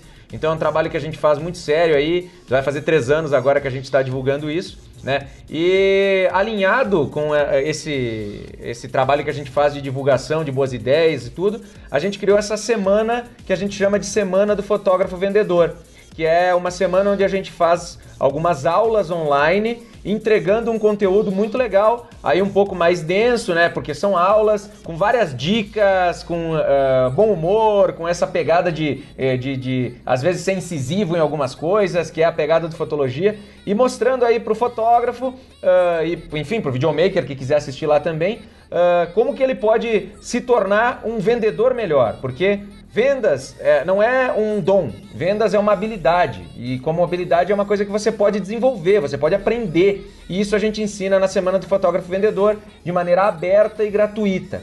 Essa semana ela abre poucas vezes ao ano, ela só abre sempre antes da gente abrir uma turma nova do Vitamina V. Então a gente pega e a gente faz esse conteúdo. Por acaso agora a gente está então com essa semana programada uh, para o mês de agosto de 2018. A gente começa a semana no dia 27 uh, de agosto e vai até o dia 3 de setembro. Então a gente vai ter lá uh, quatro aulas entregues gratuitamente, que para o pessoal poder assistir aí tem que se inscrever. Então tem que acessar o site lá fotografovendedor.com ou aí abaixo do episódio, né, tem o linkzinho. É só clicar e o fotógrafo consegue acessar uh, gratuitamente assistir essas aulas, consumir esse conteúdo que com certeza vai ajudar a revolucionar os negócios e vai dar muito resultado. A semana do fotógrafo, que aconteceu ano passado, ela é atualizada nesse ano, né? Então quem fez ano passado também pode fazer nesse ano, né? É isso aí, o cara que participou no ano passado, ele pode assistir de novo esse ano. A gente tem a gente tem a atualização do conteúdo, né, do, do, do conteúdo base, e tem uma aula que, que ela é 100% nova, uma das quatro aulas ela é 100% nova mesmo, sempre, que esse ano vai ser a aula transformando pedidos de, uh, de orçamento em reuniões de atendimento. A gente vai te ensinar a botar o cliente aí na tua frente e, e efetivamente fechar, começar. Você vai aprender a fechar os trabalhos na semana do fotógrafo vendedor e vai aprender a trazer os clientes para conversar com você na, na, na aula, uh, onde a gente ensina aí a transformar os pedidos de orçamento em reuniões de atendimento. Então é um conteúdo novo, um conteúdo exclusivo, conteúdo 100% atualizado que a gente traz para a semana do fotógrafo vendedor. E a semana do fotógrafo vendedor, ela é o pré-lançamento do Vitamina V, né? Então a gente sempre faz a semana do fotógrafo vendedor para uh, também aquela velha história. Nós vamos ensinar esse processo durante a semana, né? Que é a história de mostrar para as pessoas o, o, que, que você sabe fazer, né? Para depois você oferecer o seu produto. Isso se aplica também para fotografia, né? Então é o pré-lançamento do Vitamina V, que é o nosso curso, o curso mais completo do país nessa área de uh, administração, vendas, marketing, prospecção, toda essa parte que envolve a parte de ser um fotógrafo profissional, né? Ser um administrador profissional, realmente ser um fotógrafo que leva a profissão a sério e que consegue prosperar com a profissão, que consegue realmente uh, uh, levar a fotografia serious business, né? Tem uma parte que nos enche de orgulho dentro da Vitamina B, que é a parte marketing digital, é realmente bastante avançada, realmente bastante uh, diferenciada do que a gente tem por aí. E tem também uma parte muito legal de fotografia, cara, que a gente Uh, realmente a gente viu que tinha necessidade do pessoal e dessa vez o Vitamina V ele vem também com uma parte de fotografia muito bem estruturada de, de uh, uh, tanto para quem está começando a gente tem todo um curso básico dentro do Vitamina V, até para quem tá, já está num nível mais avançado, a gente tem um curso avançado muito, muito bacana de fotografia que está inserido dentro do Vitamina V. Então o Vitamina V vem dessa vez bem completo e vem aí para se firmar como o curso de administração para fotógrafos mais completo do país. E são turmas limitadas, né? Porque até, até porque vocês dão mentoria pro pessoal que está no curso, né? Exatamente, o curso é vivo, né? O curso é vivo, ele vai se transformando durante o curso. A gente uh, reforma boa parte. A gente, durante o Vitamina V4, a gente reformou boa parte do curso, uns 30, 40% do curso, ele foi atualizado, foi reformado. Foi... E a gente vai fazendo isso vendo a necessidade da turma, né? Vendo o que, que não tá tão bom assim, o que, que a gente pode melhorar. A gente faz aulas ao vivo, a gente tem interação com o pessoal, tem grupo no Facebook, tem troca de ideia, tem concurso tem, tem leitura de portfólio, acontece muita coisa dentro do Vitamina V, né? Realmente é uma experiência bastante completa para quem se predispõe a viver ela. Né? É isso aí, por isso que tem essas vagas restritas, elas são limitadas ao período da venda. Então a pessoa, durante o momento que está aberta ali a inscrição, ela pode comprar sua vaga, mas depois a turma fecha. Isso sempre acontece dessa maneira. Tem gente que sempre pergunta: ah, mas se é online, por que, que não mantém a turma aberta sempre para eu comprar a hora que eu quiser? Justamente porque o Vitamina V, por ser focado em ensino para adultos, ele tem uma metodologia em que a turma precisa iniciar junta. Então as pessoas compram e eles iniciam uma jornada. Não é um curso que você comprou e tem as aulas lá jogadas e você assiste elas aleatoriamente. Você até poderia fazer isso, mas você vai ter menos resultado do que se você acompanhar a jornada junto com a gente. Porque a gente vai monitorar algumas atividades com a turma e a gente vai dar o andamento dos conteúdos uh, de acordo com uh, o nível que a turma avança junta. Então isso é muito importante. Por isso que a jornada do Vitamina V é tão transformadora e os alunos se apaixonam tanto. Então, depois que fecha as vendas, vendas não se pode mais comprar vaga, só na abertura de uma nova turma, que geralmente demora vários meses, né, para que a gente abra uma turma nova. Então, a gente sempre fala, quem está afim de fazer, faz na turma que abrir agora. Por quê? Porque quando a turma fechar e a gente passar aí quatro ou cinco meses até abrir a próxima, uh, daqui a cinco meses você vai ter uh, uh, se arrependido de não ter começado antes. Mesmo que você compre a turma lá daqui a cinco meses, você vai pensar, bah, mas com tudo que eu aprendi aqui, se eu tivesse começado cinco meses atrás, eu já estaria ganhando dinheiro muito antes e desenvolvido muito mais. Então sempre vale a pena você entrar na turma corrente. Por isso que a gente gosta de fazer esse projeto. É que a gente acabou não conversando aqui no podcast sobre prospecção de clientes, né? Até pelo nosso tempo mais curto. É, mas uma, uma coisa que você consegue aprender no curso do Vitamina V, de prospecção de clientes, é logo na cara do, na cara do gol, porque a semana de, do fotógrafo, ela não deixa de ser um, um drops daquilo que você vai aprender no, no Vitamina V. Então é aquela questão de você entregar um pouco para o cliente para ele ver se ele se interessa para comprar. Então já é uma estratégia de vendas desde o momento do do, do conteúdo que é disponível para disponível você. E quem se inscrever no, no site, né, tem, recebe os e-mails, né? Porque eu recebo bastante e-mails de vocês é, dando um conteúdo de, de bastante valor, né? Vocês, vocês criam valor no produto nesses conteúdos que vocês mandam, né? É, o último que eu vi é da live aqui, falando sobre a live. Essas lives estão incríveis, cara. Essas lives realmente elas estão bem diferenciadas, cara. São, a gente pegou as, a gente fez uma pesquisa para fazer essas lives, a gente fez o que a gente chama de me explica, que é um mês onde a gente vai, onde a gente traz as cinco principais, as cinco principais dores dos fotógrafos brasileiros. A gente fez uma pesquisa bem completa com toda a nossa audiência para descobrir o que que afligia o cara, quais são as suas principais dores. E a gente reuniu essas dores e a gente resolveu fazer uma aula específica para mostrar quais são, o que, que ele tem que fazer para resolver essa dor. Então a gente está e tudo isso faz parte também de uma estratégia de vendas, cara. Se você for pensar a entrega de conteúdo, o marketing de conteúdo, ele serve para fotografia também. E dentro do Vitamina V nós ensinamos como utilizar o marketing de conteúdo para o fotógrafo. Como o fotógrafo pode fazer para se utilizar da mesma estratégia, dessa forma como a gente faz, e entregando conteúdo e fazer e ganhando autoridade, porque o que que acontece? O cara que ele vai recebendo o conteúdo do Fotologia, ele vai recebendo o conteúdo nosso, sempre um conteúdo de qualidade, ele vai tirando dicas, ele vai gostando da gente, ele vai criando empatia para com a nossa pessoa. Uh, ele, ele, ele já tá. Quando ele pensa, cara, preciso fazer um curso e vai abrir as vagas do Vitamina V agora, por que não fazer o curso desses caras? Esses caras já vêm me entregando conteúdo há tanto tempo, já me ajudaram tantas vezes, eles são os caras que eu vejo que eles entendem do assunto, então é deles que eu vou fazer o curso. Você está entendendo? E isso pode ser muito bem adaptado. Nós temos alunos com sucesso gigantesco adaptando essa estratégia para fotografia. Inclusive são sete aulas que tem dentro do Vitamina V que ensinam você a gerar uma máquina, a criar uma máquina de geração de orçamentos gerando conteúdo para suas noivas. Tem um amigo meu, acredito que ele não fez o vitamina V ainda, mas ele vai pegando esses drops que vocês vão soltando. E ele adotou num, numa metodologia dele de venda que ele faz o seguinte: ele trabalha muito com, com fashion, com tanto fashion filme como mesmo ensaios de moda. E, e aí ele fez um e-mail vamos dizer assim, é selecionado, lógico, são selecionados os leads que ele vai enviar, mas é um e-mail meio padrãozinho que ele coloca lá um, um vídeo que ele fez ensinando as pessoas a tirarem foto de selfie quer apertar um pouquinho mais o olho para ficar um pouco mais legal, não sei o quê, e ele entrega esse conteúdo gratuitamente. E, e aí ele vai semeando em cima desse e-mail dele, né? É, comentando sobre mais alguns assuntos, e depois ele dá um, um e-mail final com, com gatilho assim, de urgência gigantesco, assim, que ele fala, ó, de, um, de amanhã até. É, sei lá, de hoje até amanhã tem uma promoção irresistível para você fazer um ensaio fotográfico comigo. Então, esse gatilho de urgência já aplica na pessoa que já está conhecendo o seu trabalho, que já sabe o que você está fazendo, e aí ela vai lá e fecha. É genial isso aí que vocês também aplicam e compartilham com o pessoal, né? Então temos episódio? Rapaz, temos um episódio aqui, show, né, velho? Com esses dois feras, com esses dois mitos, velho. Que, mano, eu aqui, ó, eu particularmente falando, eu sou fã desses caras. É, quando eu comecei a fotografia, foi o primeira, os primeiros caras que eu comecei a ter referências são esses.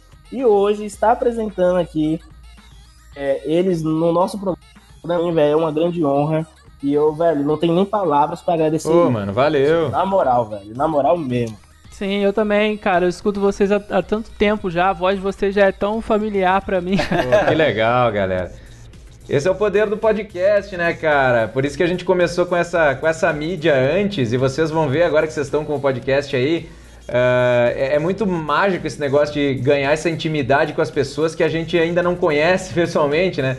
As pessoas ouvem a gente e elas acabam conhecendo e, e criando um, uma amizade, um carinho. E vocês vão ver como isso vai ser forte com vocês também, porque vocês estão no caminho uh, certo aí com, com o podcast, cara. Isso é muito legal. A gente fica muito feliz com isso. Mano, tudo. muito obrigado, velho.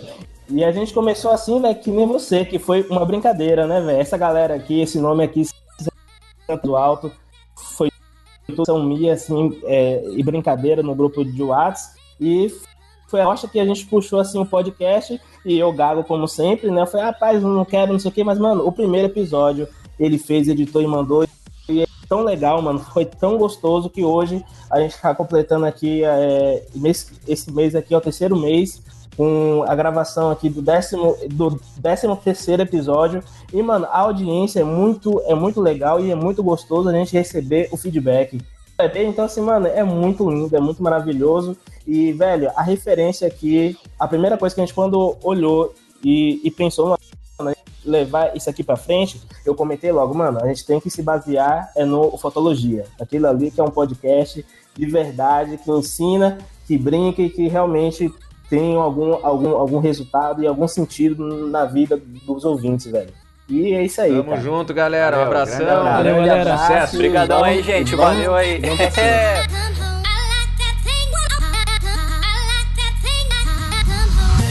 Você está ouvindo Santa Mãe do Iso Alto. Desnecessário.